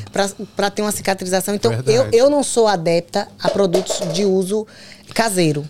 Né? Eu sou adepta a produtos de cosmético, porque o químico ele estuda para fabricar um produto, né? Quem sou eu para ir no fundo do quintal e colocar ali uma linhaça para ferventar no meu fogão que, né? Ah, não, Ela mas como é que é o nome? É, é aquele é, de São Jorge lá, aquela. Babosa. Isso, esse negócio aí você- usa. Você já usou ou concorda que é legal? Então, a babosa ela tem uma ação bacana. Eu Ela a in natura, ideia, eu tô chutando aqui, ó. É, ela in natura tem uma ação bacana, porque a babosa ela é, ela é calmante, ela tem um- uma, uma É igual a aloe vera, né? A Exato, babosa, né? exato, aloe Então, vera. psh, um- É, ela é calmante, então ela não causa esse efeito é, negativo no couro cabeludo, muito pelo contrário, ela oxigena, ela cheiroso. melhora. Porém, é, ela traz um, um certo é, resquício de produto em cima do cabelo que é péssimo, É, né? Pra tirar e Você tudo trabalha mais. com esse Matrix também? Você revende esse Sim, Matrix? eu revendo. Porque, desculpa, mas só por, por olhar Bonito, o frasco né? aqui, é isso, ele parece um Lindo. negócio bem imponente. Fora que combina com a Bi, né? É, eu tô revendendo ainda alguns produtos de marca é, de outras pessoas, mas é, futuramente eu vou estar lançando a minha própria marca. Olha, fala sobre isso. Sim, sim, eu tô já trabalhando, né, todo esse processo aí de desenvolvimento com químico no Brasil. Hum. E eu vou estar trazendo uma novidade, né? Eu vou desenvolver. Na verdade, já até Pode tem a nome? fórmula pronta. Ainda não, a gente ainda tá Patenteando. né? É, exato. Mas Agora- a gente está buscando ainda é, fazer um produto. Vai chegar as amostras. Não se preocupe que você vai ser meu modelo. Eu fiquei, eu Não, manda que eu vou. mandar Isso aqui agora. pra você. Eu você me dar o dúvida aqui feedback. sobre o negócio. Mostra esse frasco aí que você tá, que você tá mostrando pra, na mão aí. Eu tô olhando esse frasco e ele tá uma média de 40 dólares esse frasco aí. Procede? Exatamente. Esse aqui, né? Esse é, essa o- marca é muito boa. Essa marca aqui eu já ouvi falar dela. Entendeu? Essa aqui eu sei, eu sei que não é barato. Eu sei que é caro. Essa aqui eu não tinha ouvido falar ainda. Mas essa aqui eu já tinha Essa daqui, ó. Essa marca é uma marca que desenvolveu um produto para cabelo cacheado recente. Então, a empresa é uma empresa que, tem, que tinha produto para todo tipo de cabelo, menos para cabelo cacheado. E recentemente eles lançaram essa, essa, esse kit, Essa linha aí, né? essa linha, para atender as clientes crespas e cacheadas. Mas eles só têm exclusivamente esse produto para todo tipo de curvatura. A linha da Diva é diferente. Ela tem um produto para cada curvatura. Ela tem um produto para um cabelo é, wave, um produto para cabelo é, Ondulado. ondulado. Ela tem um produto para cabelo é, cacheado. Ela tem um produto para cabelo crespo. Ela tem a linha light. Ela tem a linha é, decadência. Ela tem a linha original. Nossa, então, linha decadência. É a minha, é a minha, é não, minha. É a minha. decadência é uma linha para cabelo muito crespo. Aí, ó. Eu. Extremamente crespo. Eu tinha que mudar o nome, É. não. Decadência. sei se o marketing funciona, É, não não, sei hein? também, mas- Qual ali que você usa? Decadência. Decadência. Agora, olha só, com dúvida aqui, Decadência. de, de até no mercado que eu acho que você não usa e também não tem tempo pra isso, mas é o seguinte, você consegue avaliar o cabelo de alguém por uma videochamada? Consigo. É? Aí, olha que Pela experiência.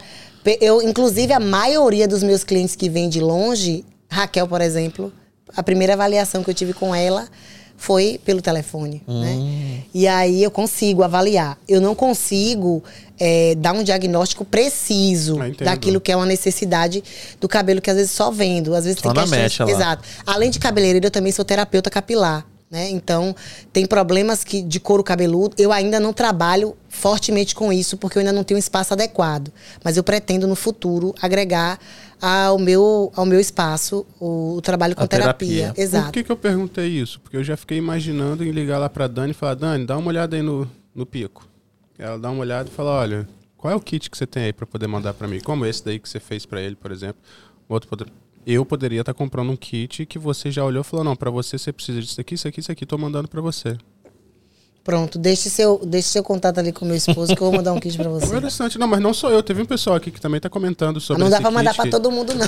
Não, mas ele tá falando em comprar. Ele tá falando em comprar. Mas o seu eu vou mandar pra você. Não, ele tá falando em comprar direto, mesmo. Não, eu vou mandar pra ele direto pra casa dele. Mas aqui, a Se sua Letícia. esposa é, é cacheada? Não. Não? Ah, então vai ser só pra você. A esposa dele é assim, ó, branquinha dessa cor aqui, assim, ó, cabelo lisinho. Oh, uma pena. Mas assim, pra você eu vou mandar. Mas Pode aí deixar o seu filho dele. dele, o meu sobrinho, meu É afilhado, ele é branco dessa Coisa cor mais aqui, linda. mas o cacho dele é tipo que cacho bonito. É, o Arthur. não, o, Harry. não, o outro. Mais novo. O mais Arthur novo. é mais velho. É.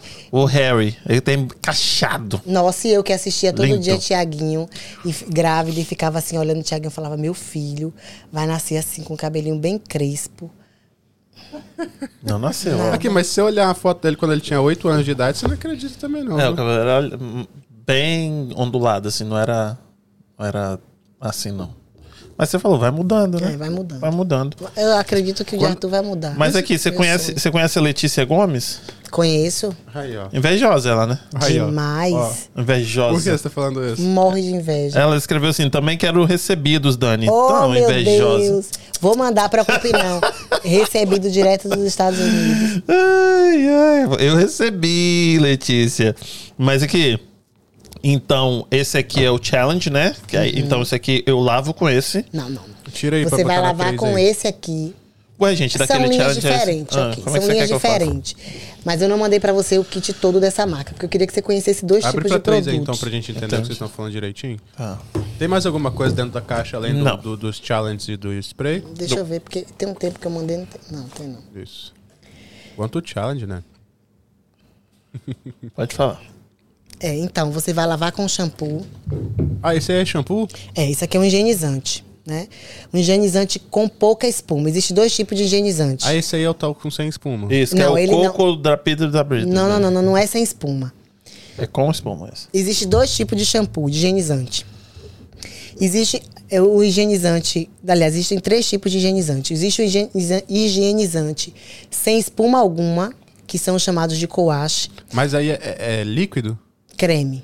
Esse primeiro higienizante, ele é chamado de Nopu, não espuma. Ele é em creme. Normalmente ele tem uma, uma substância anfótera que faz uma limpeza no couro cabeludo. Desculpa, uma substância. Anfótera. anfótera, que, que se liga à gordura do couro cabeludo e arrasta na hora da, do enxágue. O, o Nopu. Eu não sou muito adepta a Nopu. Eu acho, porque por conta de ser terapeuta, eu acho que cabelo, couro cabeludo tem que ser higienizado com shampoo, ao menos com pouca espuma, que é o Lopu.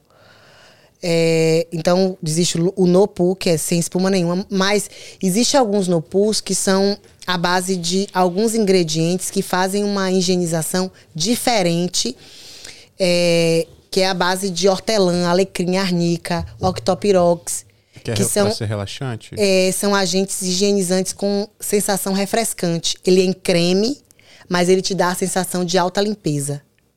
Esse, esse tipo de higienizante eu gosto. Inclusive a Deva, ela tem esse, esse higienizante. É, é um higienizante sensacional. Pra mim é um dos melhores. Essa linha tem esse higienizante, porém não tem essa fórmula com octopirox, é, arnica, alecrim e agentes higienizantes com sensação refrescante. Refrescante. Então não dá uma sensação de que seu couro cabeludo tá limpo. Cria uma sensação de mais peso. Isso pra mim não é bacana. Pra couro cabeludo, penso eu. Pra o fio é bacana, mas pro couro cabeludo não. Tem o shampoo com pouca espuma, que é o shampoo à base de cocoamidopropil, que é o shampoo extraído do coco, que tem espuma, porém ele não tem uma espuma é, seca. Porque o shampoo convencional, o shampoo para todo tipo de cabelo, ele é um shampoo é, que tem uma substância chamada lauril sulfato sódio, que é a mesma substância que tem no detergente, no sabonete, no creme dental. Tem também no shampoo. Só que no shampoo ele tem ingredientes é, voltados para tratamento de fio, né? De, de fibra capilar. É, mas ele tem a mesma substância que tem um detergente. O que é que faz o detergente? Desengordurante. Então, esse shampoo com lauril sulfato sódio, ele não é bacana. Isso faz mal? Para o fio, para o fio, mal não faz. Mas resseca ele. Mas para o fio de cabelo cacheado, ele não é bom. É porque todo o processo de tratamento de cabelo cacheado e crespo começa na higienização. Se você usa um shampoo com sulfactante alto ou com sulfactante intenso, que, são, que é o lauril sulfato sódio, você acaba tendo uma, um ressecamento muito intenso quando você vai hidratar E aquele negócio de parabéns para não sei o que. parabeno. Parabéns. O que, que é isso? É, aí? Existem os parabenos que são, são substâncias é, que se agrega ao cabelo, mas que não tem um, um fator de tratamento com é, potencial a longo prazo. Aí eles falam Então, que, tipo, é uma não tem maquiagem. parabeno. É, tipo, não ter parabeno no produto faz com que o produto tenha um, um refinamento e o cabelo tenha uma recepção maior dos ativos. O parabeno, ele é um, um, um princípio ativo que tem uma, uma, uma certa carga iônica intensa. Acaba que no- um percussor de, de tratamento acaba que o cabelo não recebe tudo por conta dos ativos de parabeno, né? Tem também o petrolato. Petrolato é o resto do petróleo, tudo que do petróleo, né, é reaproveitado e o, e o, o petrolato ele é um ativo oleoso, gorduroso Pra dar liga no negócio? para criar uma sensação é, é, oleica, né? Porém, de não absorção do fio. Porque o seu cabelo ele não precisa de óleo. O seu cabelo ele precisa de gordura. Óleo e gordura é diferente. Se você pegar um óleo e colocar na geladeira, ele enrijece, endurece, né? Se você colocar uma gordura, ela não cria seiva, ela não cria massa. Então é diferente. O seu cabelo ele não precisa de óleo, ele precisa de gordura. O seu cabelo é formado por lipídio, lipídio é gordura. Se você bota óleo, o cabelo entende que você tá ali querendo maquiar ele. Ele não tem. um, ah, o- os íons se, se, se encontram, né? Os, os ativos que tem no cabelo se encontram com o ativo que você deposita.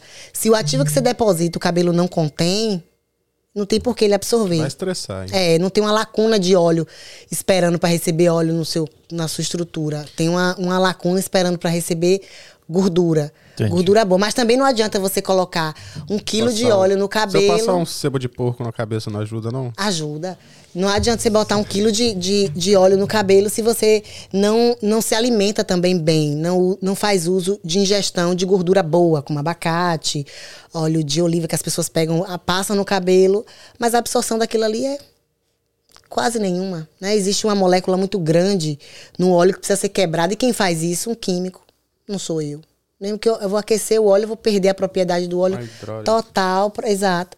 Para a recepção do cabelo não vai ser a mesma. Então, E esses, esses tratamentos, essas máscaras, esses tratamentos de reconstrução, geralmente eles dão assim uma.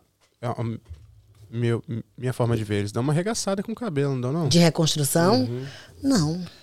Se vai reconstruir, vai melhorar.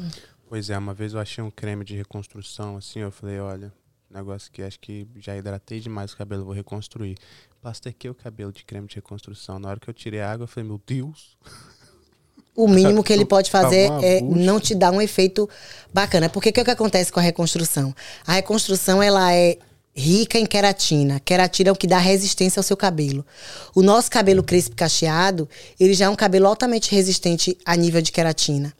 Que o que o nosso cabelo menos tem é óleo. Então, o que, que você deposita no seu cabelo? tem você a olha e gordura. água. É, a óleo e gordura e, e, e água. Então É. é. o que nosso cabelo menos tem, nosso, o, o cabelo crespo e cacheado. Ah. Então, se você deposita é, queratina nesse cabelo, o, o, o- a cutícula não absorve. O córtex não absorve. Então ele fica superficialmente ali, causando aquele acúmulo por fora, dando uma sensação de mais porosidade. Então é, é- é necessário que todas as pessoas busquem um profissional para criar. É meu telefone. Busquem um profissional para criar é, um cronograma adequado para o tipo de cabelo. No cronograma para um cabelo cacheado, vai reconstrução? Vai. Se o cabelo tiver. é, partindo a partir de um diagnóstico do fio, né? Partindo, existe até uma máquina de diagnóstico também bem bacana. Pensei nisso. Exato. Existe uma máquina, inclusive eu estou trazendo essa máquina também para trabalhar com os meus clientes um diagnóstico mais preciso. Quando também eu tiver um espaço para terapia, porque essa máquina é, é muito atrelada à terapia capilar. E, e aí mostra né, toda a necessidade do cabelo em relação à queratina, à nutrição, à revitalização, a todo esse processo de, de tratamento de cronograma. Mas, como eu falei, no, no, no cronograma, para um cabelo cacheado, entra a reconstrução se o cabelo for um cabelo quimicamente tratado, se você faz mecha, se você faz cor, se você faz é, qualquer tipo de processo que vá mudar a, a sua estrutura de cabelo cacheado. Então, você precisa de uma reconstrução. Se não, Eu não mexo no meu, mas o, igual ele falou do Harry, eu mexo todo dia. Todos os dias. Aqui, então é bacana nutrição- para você usar nele. hidrata- É. Pode deixa ser. eu te perguntar. Isso é muito bacana na, na construção de uma criança, principalmente, talvez, seu filho é menino, mas uma, uma menina, por exemplo. Você ter esse conhecimento para cuidar do cabelo do seu filho, para ele também é, ter a facilidade de desembaraçar, de cuidar, de fazer todo esse processo, para ele não se sentir é, mal fazendo o cabelo com aquela dificuldade, né, de desembaraçar, de pentear, de fazer todo o processo para cabelo cacheado, que isso causa um trauma na cabeça da criança muito É, grande. eu- Então, eu- bom, pelo que eu tenho de experiência das minhas primas sentadas no meio das pernas da minha tia aqui, ó, com um potão aqui. Ih, sabe? minha Lá, filha, lá, eu apanhava, minha avó batia na minha cabeça com escovão de Era lavar isso aí, ó. Viu? Na, na coxa aqui, ó, lá, ó. Deixa eu te perguntar, qual que é a diferença de, tra- ah, de fazer os cabelos das brasileiras aqui e no Brasil? Tem muita diferença ou não? Então, não tem muita diferença não, mas aqui, Não sei, tipo, as, aqui elas querem uma coisa que lá não, não é. não, eu senti que aqui, é, para quem tá vivendo aqui há muito tempo, elas, eu, eu senti muito isso. As pessoas aqui, elas não têm especialista na área, então acaba que elas ficam é, carente, né, de, de, de profissional, elas ficam naquela carência de uma pessoa para cuidar delas, para eu senti essa carência das pessoas aqui, mas não é diferente o cuidado não, mas elas ficam com aquela vontade de ter, eu tenho alguém para cuidar do meu cabelo Carinho mesmo, né? carinho, exatamente. Empatia. E o meu salão é um salão de acolhimento, né? Eu acolho as minhas clientes, eu abraço. Né? Eu- hoje eu tenho um salão que eu adorei ter esse sistema que eu não tinha no Brasil, que é um salão de atendimento único. Primeiro porque ah, a questão da licença só me proporciona ainda ter um salão é de atendimento único, meu espaço, na verdade, né? Então, esse salão é um salão que eu faço um, um atendimento só eu e a minha cliente. Então, é um salão que eu tenho aquele, sabe, aquele cuidado de ouvir, de entender o que, é que ela quer, de entender a necessidade dela de tantos anos que ela tá aqui sem nunca ter tido um De um profissional. cafezinho da manhã. De um cafezinho, Bahia. exato. Ainda hoje eu ainda levo umas tapioquinhas, levo um bolinho, levo umas coisinhas para elas tomarem café lá no salão. Bem menos porque eu fiquei corrida, mas eu ainda faço isso. Mas essa questão de acolher, de estar ali. Eu tenho uma cliente, por exemplo, a- um amorzinho, meu Que ela Deus, nem faz cabelo, ela só senta e conversa comigo. Nossa, Não, você com certeza é muito a psicóloga, não? Nossa, e ela senta lá, ela fala, Dani, eu, sinceramente, nunca imaginei que eu entraria num salão e eu teria é, um atendimento e um cuidado tão maravilhoso como eu tenho aqui. E assim, as minhas clientes, elas trazem para mim essa questão do, do, do cuidado que eu, que eu né, dou pra elas. Elas Então você acha que esse é o seu diferencial? eu acho, meu diferencial é aquele, é aquele. Meu marido sempre pergunta assim: o que que faz essas mulheres serem apaixonadas por você? Assim, eu acho que é o meu cuidado. Eu acho que é o fato de eu sentar, eu escutar, eu, eu entender todo o sofrimento que elas passam em relação a cabelo. Hoje eu, eu atendi uma ligação de uma moça, não retornei ela porque eu tava vindo pra cá e acabei não podendo falar com ela. Mas eu atendi ela, ela falou assim: eu fui num salão, fiz uma escova no meu cabelo, e ela é cacheada, e o cabelo. E ela. É, uma escova casual, porque ela queria ficar diferente naquele dia. E não era o projeto dela ficar lá, é, lisa, mas ela queria naquele dia. Sim. E a pessoa que fez escovou meu cabelo com uma escova suja de progressiva e meu cabelo alisou. E ouvir aquilo ali é bacana, porque eu entendo que o meu trabalho, além de ter uma diferença, eu tenho um cuidado em relação a isso. Ela As deve, minhas Ela clientes. deve estar te adorando agora, falando assim, eu Oh, ouvi aquilo que ali, é maravilhoso. Ela Nossa. tá. E eu falei com ela, falei, olha, eu, eu super te entendo. Entendo bem e não julgo a pessoa que fez a sua escova, porque talvez é, não é o ramo dela, não é a área dela. Ela acha que ela, ela, ela, o que ela ia fazer ali era somente uma escova e ok por isso. Mas eu sei bem o que pode causar no coração de alguém você ter o cabelo cacheado e uma simples escova te alisar Não, Deus me livre guarde. né? Isso causa um- uma sensação. Porque para você ter o cabelo natural, às vezes, você passa por um processo de transição que é doloroso. Imagina você ver uma, uma, uma pessoa fazer uma escova no seu cabelo e o cabelo alisar. Não, não dá não. E Né? outra coisa também, ó. Eu tava falando com meu irmão. Tipo, tem uns amigos que tem cabelo assim igual o meu e que eles alisam. Tem uns que passa, ah, passa faz eh, progressiva. Dá um ranço desses Você meninos conhece? tão grande. Se eu conheço, conheço. Não, os amigos dele não. Não, Não, mas não. homem que faz. Sim, sim, conheço. Eu, eu, Que você acha disso? Hum. Eu tenho, uma- eu tenho um cliente que me acompanhou desde o salão que eu trabalhei da Carla, né? Então ele foi meu, meu cliente, como aquela questão, né? Não tinha ninguém pra fazer o cabelo do menino. Ele, ele é rapaz, ele é um homem.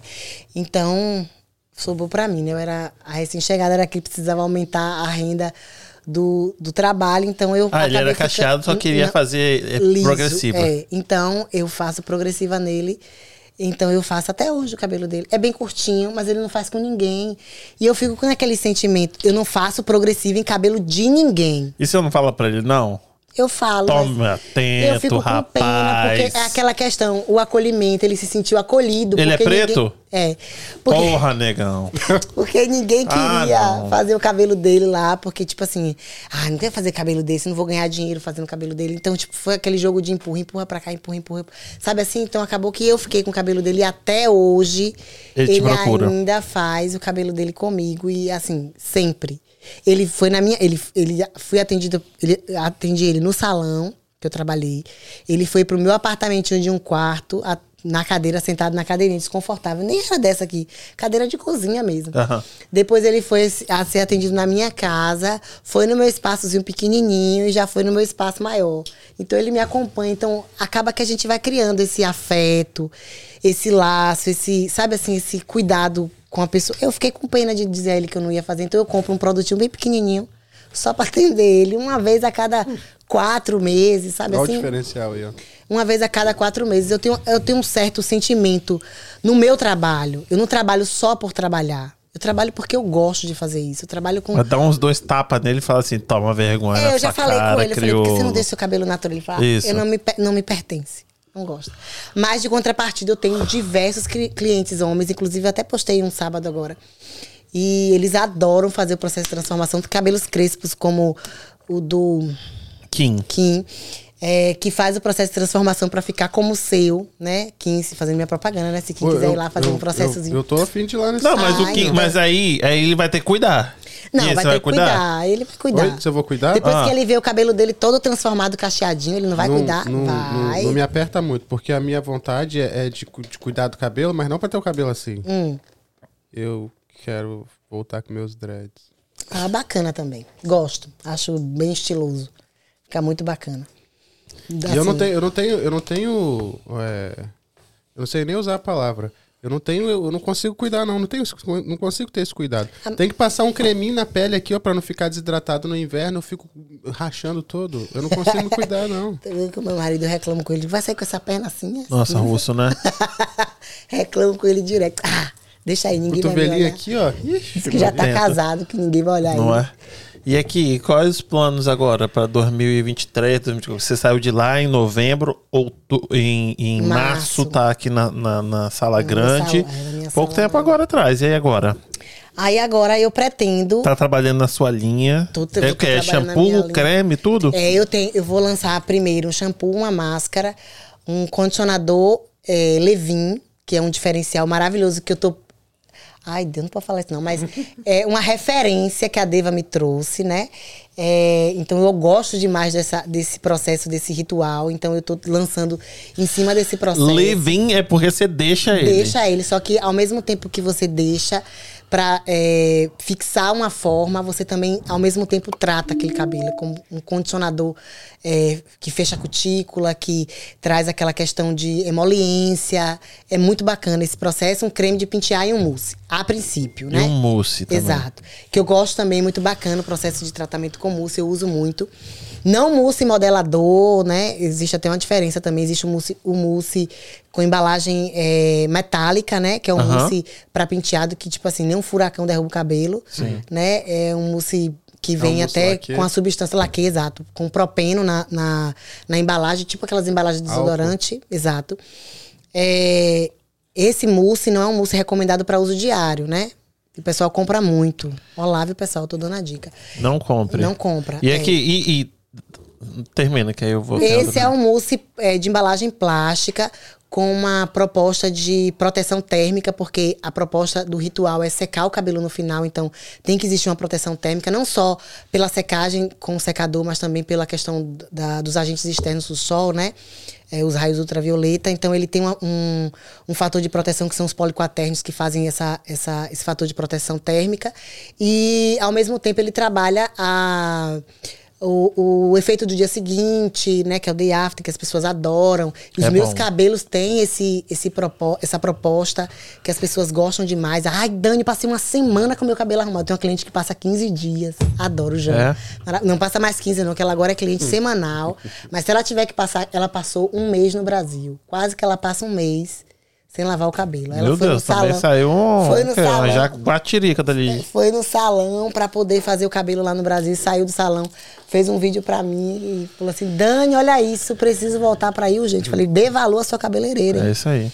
Então eu tô lançando esses produtos mais pra frente, para o futuro, é, para 2023. A gente tá em 2022, né? Sim. Meu Deus, o tempo passou tão rápido. Muito. Então, para 2023, eh, eu quero, eu quero abrir, né, eh, o meu projeto de trabalho para outras pessoas, né? Assim como eu, que cheguei aqui e tive dificuldade ti- como profissional. Eu não tive dificuldade, não, ok. Eu, eu, eu tenho licença no Brasil, eu sou formada no Brasil, eu sou cosmetóloga lá, então eu tinha minha certificação que se aplicou para trazer para cá. E Quando você conseguir- traduziu, é. Exato. As a minha carga horária é equivalente à carga horária daqui, então não foi difícil, né? Só o processo foi caro, porque né, tudo aqui tem que pagar. Mas não foi difícil essa mudança, assim. Mas eu quero abrir um espaço é, e ter novas pessoas trabalhando para mim, pessoas com foco também em cabelos crespos e cacheados. E eu quero ajudar essas pessoas, se ainda não tiverem, a tirar suas licenças e começarem o seu projeto de vida assim como eu. Não estou aqui para prender ninguém. Eu quero que as pessoas se sintam livres e se sintam encorajadas assim como eu, é, dentro do meu espaço, a viver a sua, a sua própria. Se quiser ficar, eu vou adorar, mas se quiser partir também, eu vou ficar muito feliz a partir de, de, de experiências bacanas que vão viver lá dentro. Mas eu quero abrir um espaço com, com mais profissionais trabalhando comigo, é, também com um espaço. é, acolhedor, né? Eu não quero profissionais que trabalhem somente por trabalhar. Eu quero profissionais que, Queiram estar ali. que se dediquem ao que faz, assim como eu, que tenha o, um projeto como o meu, que tenha uma história que pareça com a minha, que bata comigo.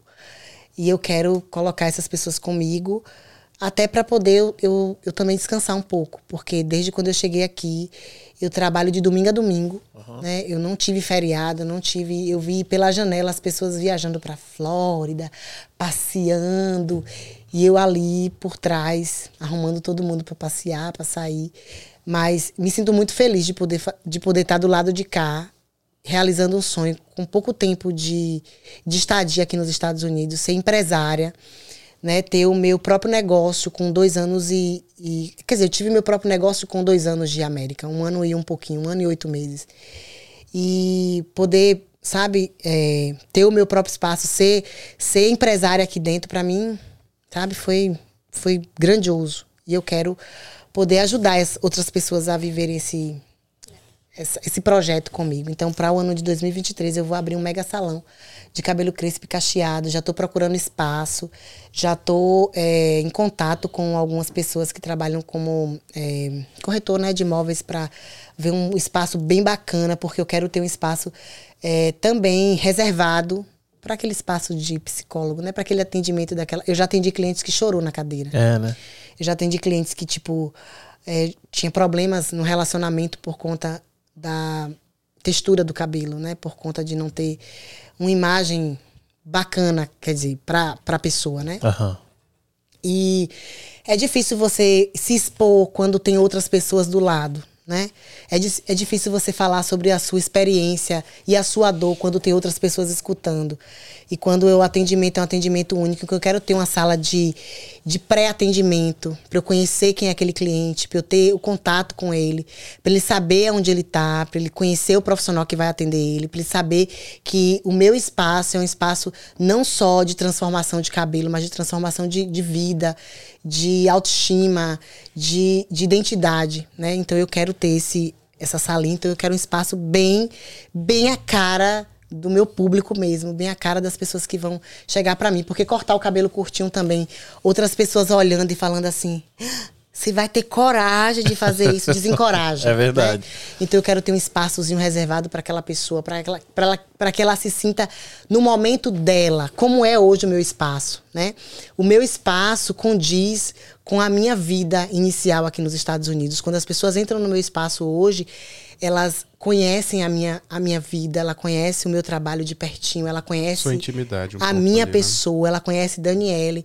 As minhas clientes podem falar melhor do que eu aqui, como que é ser atendido por mim no meu espaço. Então, ela, o meu espaço hoje é um espaço de, de aconchego mesmo, de, sabe? De, de inclusão, exatamente. E, e eu quero, dentro do meu espaço ainda grande, ter ainda esse espaço pequenininho. Entendi. Né? Esse espaço Alguma... dentro do espaço algumas perguntas. Vamos, falar de preços? Bora. Se a pessoa quiser ir no seu salão e qual é o preço médio? Então, depende muito do que ela vai fazer. Se ela quer certo. fazer somente um tratamento com finalização, fica a partir, porque é a partir do tamanho do cabelo, de 80 dólares. Se ela quer fazer um processo de mechas específico para cabelo cacheado, então fica a partir de 250 dólares.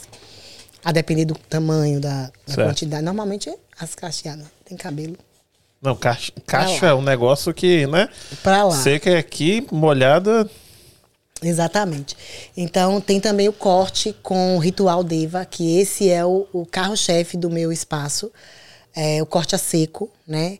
Que é um corte que não tira o tamanho do cabelo, que mantém a estrutura com um formato bacana, mas sem tirar o tamanho, que é o eu recebo muita gente falando que fui no salão cortar meu cabelo, a mulher cortou meu cabelo molhado. Na hora que você cote. Exatamente, por conta do processo de, de da ligação de hidrogênio que alonga o fio, então alongado, ele tem um tamanho, seco ele tem outro. Então, a, o, o, meu carro-chefe hoje é do meu salão seco. é fazer um corte a seco, Eu que fica a partir de 130 dólares, a depender de como que o cliente quer e de quantidade de cabelo, tamanho e tudo mais.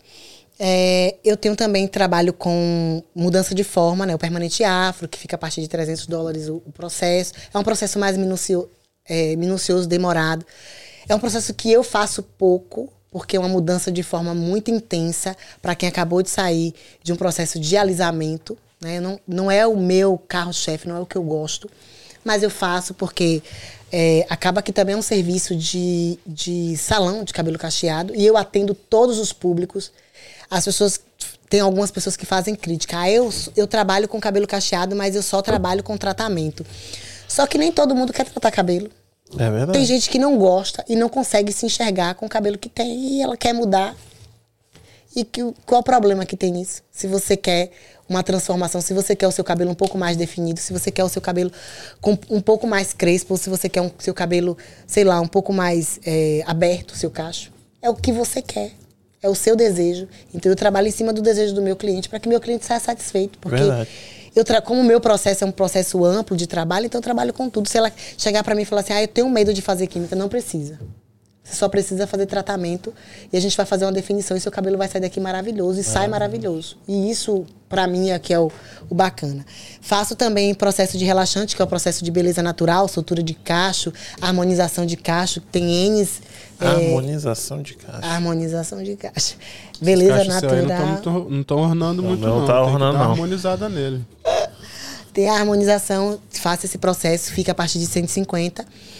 É, é um processo que também eu faço muito, porque acaba que muita gente que está chegando aqui já vem com esse processo do Brasil, né? De uma moça até que a gente compartilha, se ela estiver assistindo essa live, obrigada, tá?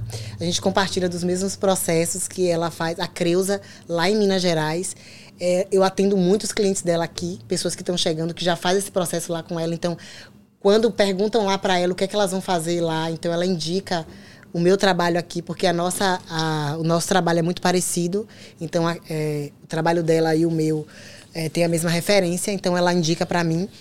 É, muito obrigada, Creuza, por fazer esses cabelos aí no Brasil e mandar para mim cá.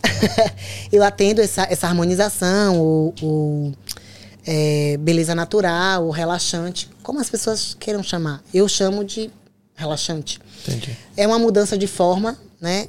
De você sai da estrutura 4C e vai para um 4B, um 4A. Não é uma mudança muito intensa, mas causa uma, uma, uma leve um leve chamado do cabelo crespo para você ter um cabelo cacheado, Cacheado. então exato então é uma proposta bacana porque é uma proposta rápida prática sem cheiro sem demora é, não é um processo pesado é um processo muito leve é um processo também que eu acoplo a Então não a- é igual o permanente afro. não, não é igual permanente. Ele, ele é uma soltura muito mais leve. Entendi.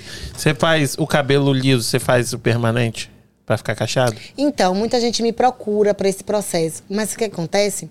Normalmente os cabelos que são lisos aqui, eles passam por processo de descoloração. Pelo menos os que eu atendi. E eu acho bem complicado você fazer duas químicas no cabelo, porque vai dar. Vai Merda. dar ruim, né? Uhum. Um desses processos aí, Entendi. de repente, o processo da mecha dela não deu merda, mas na hora que ela fizer o permanente, na minha Pô, vez. É, não, aí porque é aquela questão: o cabelo tem.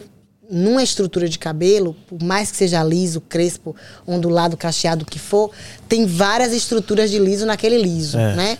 Então, eu faço e tipo, um teste tem várias químicas, por exemplo, se ela faz é, é, é, é, é, alisamento 10 anos, então uma mesma mecha tem cinco químicas nele. Exatamente. Porque você passou aqui, passou de novo, a terceira vez, a pessoa, não, é só um liso, só, é só um- uma química. Não, aqui é uma química só. Aqui são duas químicas, aqui são quatro químicas, aqui são seis É, químicas, tem não? gente que não. Assim, tem processos que você não precisa fa- refazer no que já está feito. Uhum. Você tem. Você pode, dentro da técnica de aplicação, no Só manuseio, fazer aqui? só fazer o, o processo em raiz. Entendi. Inclusive, eu, eu trabalho, que aprendi no meu tempo de quality, no meu, no meu primeiro trabalho como instrutora de educação profissional, eu aprendi uma técnica de fazer o relaxante com pente ao invés do pincel, que faz com que o seu cabelo tenha, ou que faz com que a aplicação seja reservada somente para aquele espaço que nunca viu e nunca teve o contato com a química. Entendi. Então, é um processo muito minucioso, mas que eu faço hoje,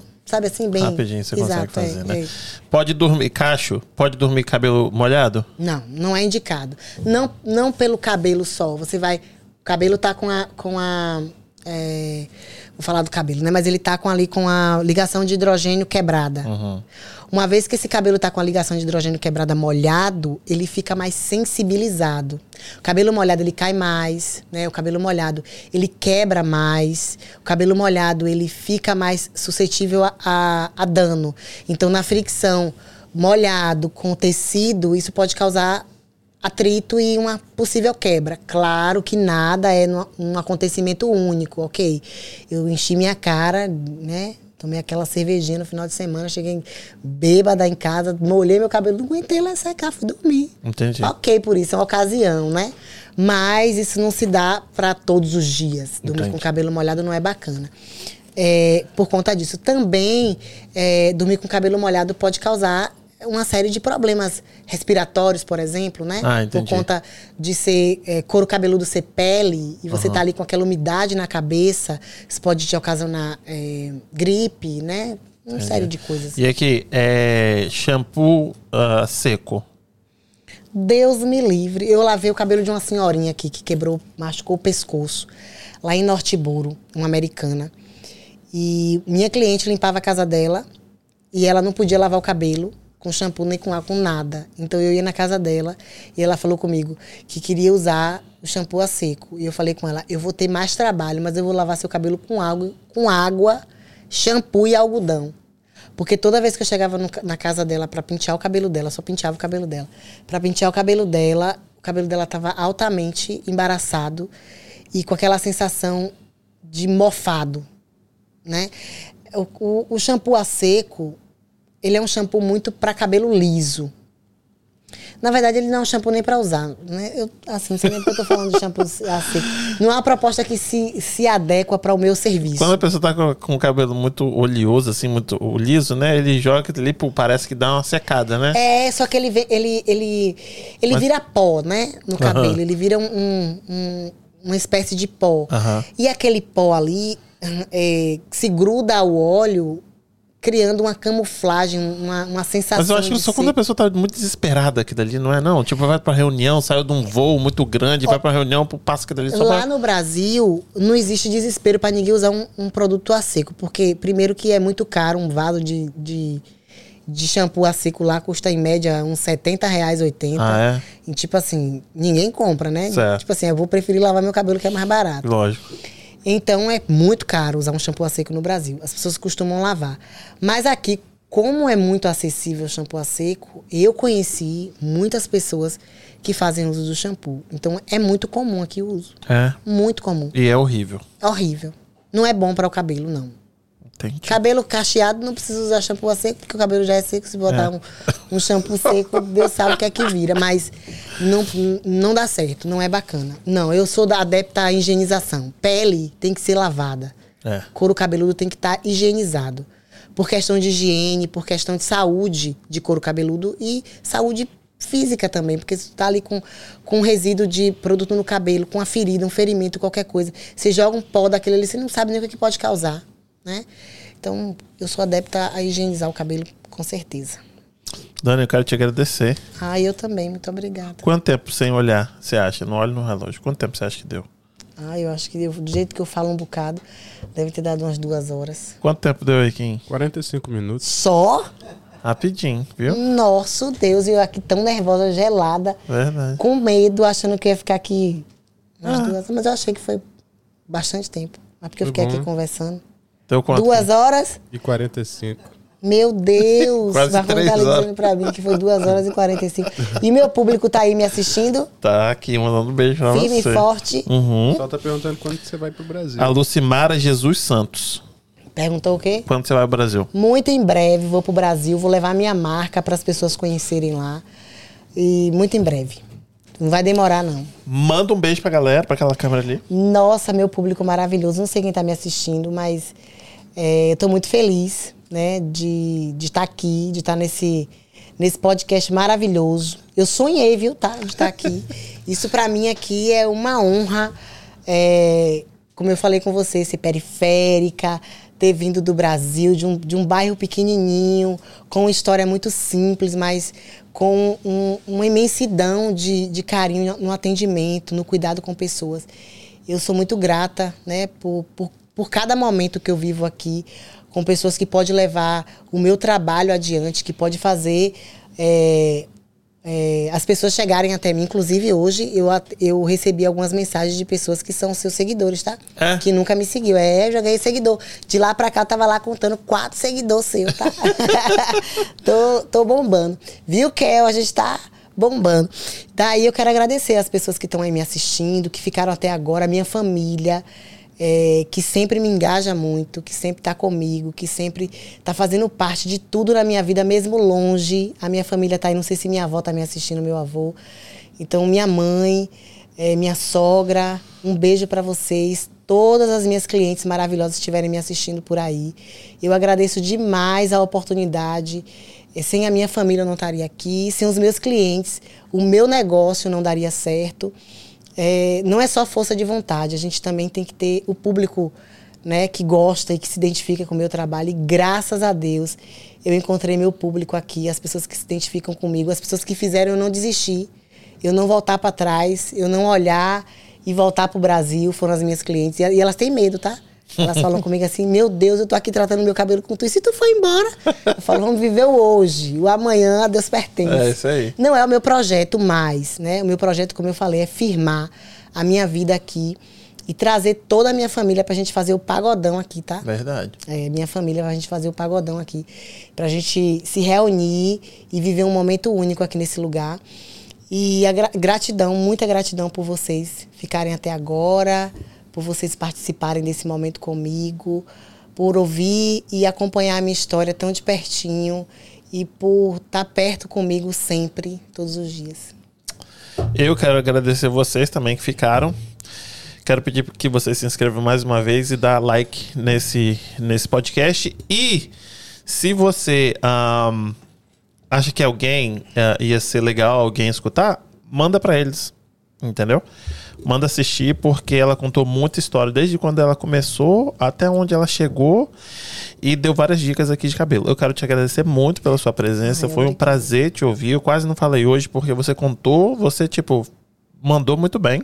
Obrigada. Gosto de dar voz a, a, igual você falou, tipo, a gente é preto, você veio numa cidade pequena e tá arrasando aqui, tipo, não é a não é desqualificando nenhuma outra profissão, mas você é uma pessoa que está fazendo um serviço e com muita excelência, entendeu? Então é legal dar visibilidade a isso, é legal dar voz, eu acho isso muito importante. E também tô puxando sardinha porque a gente é preto. Então, claro, então, com certeza. Resistência. Isso aí.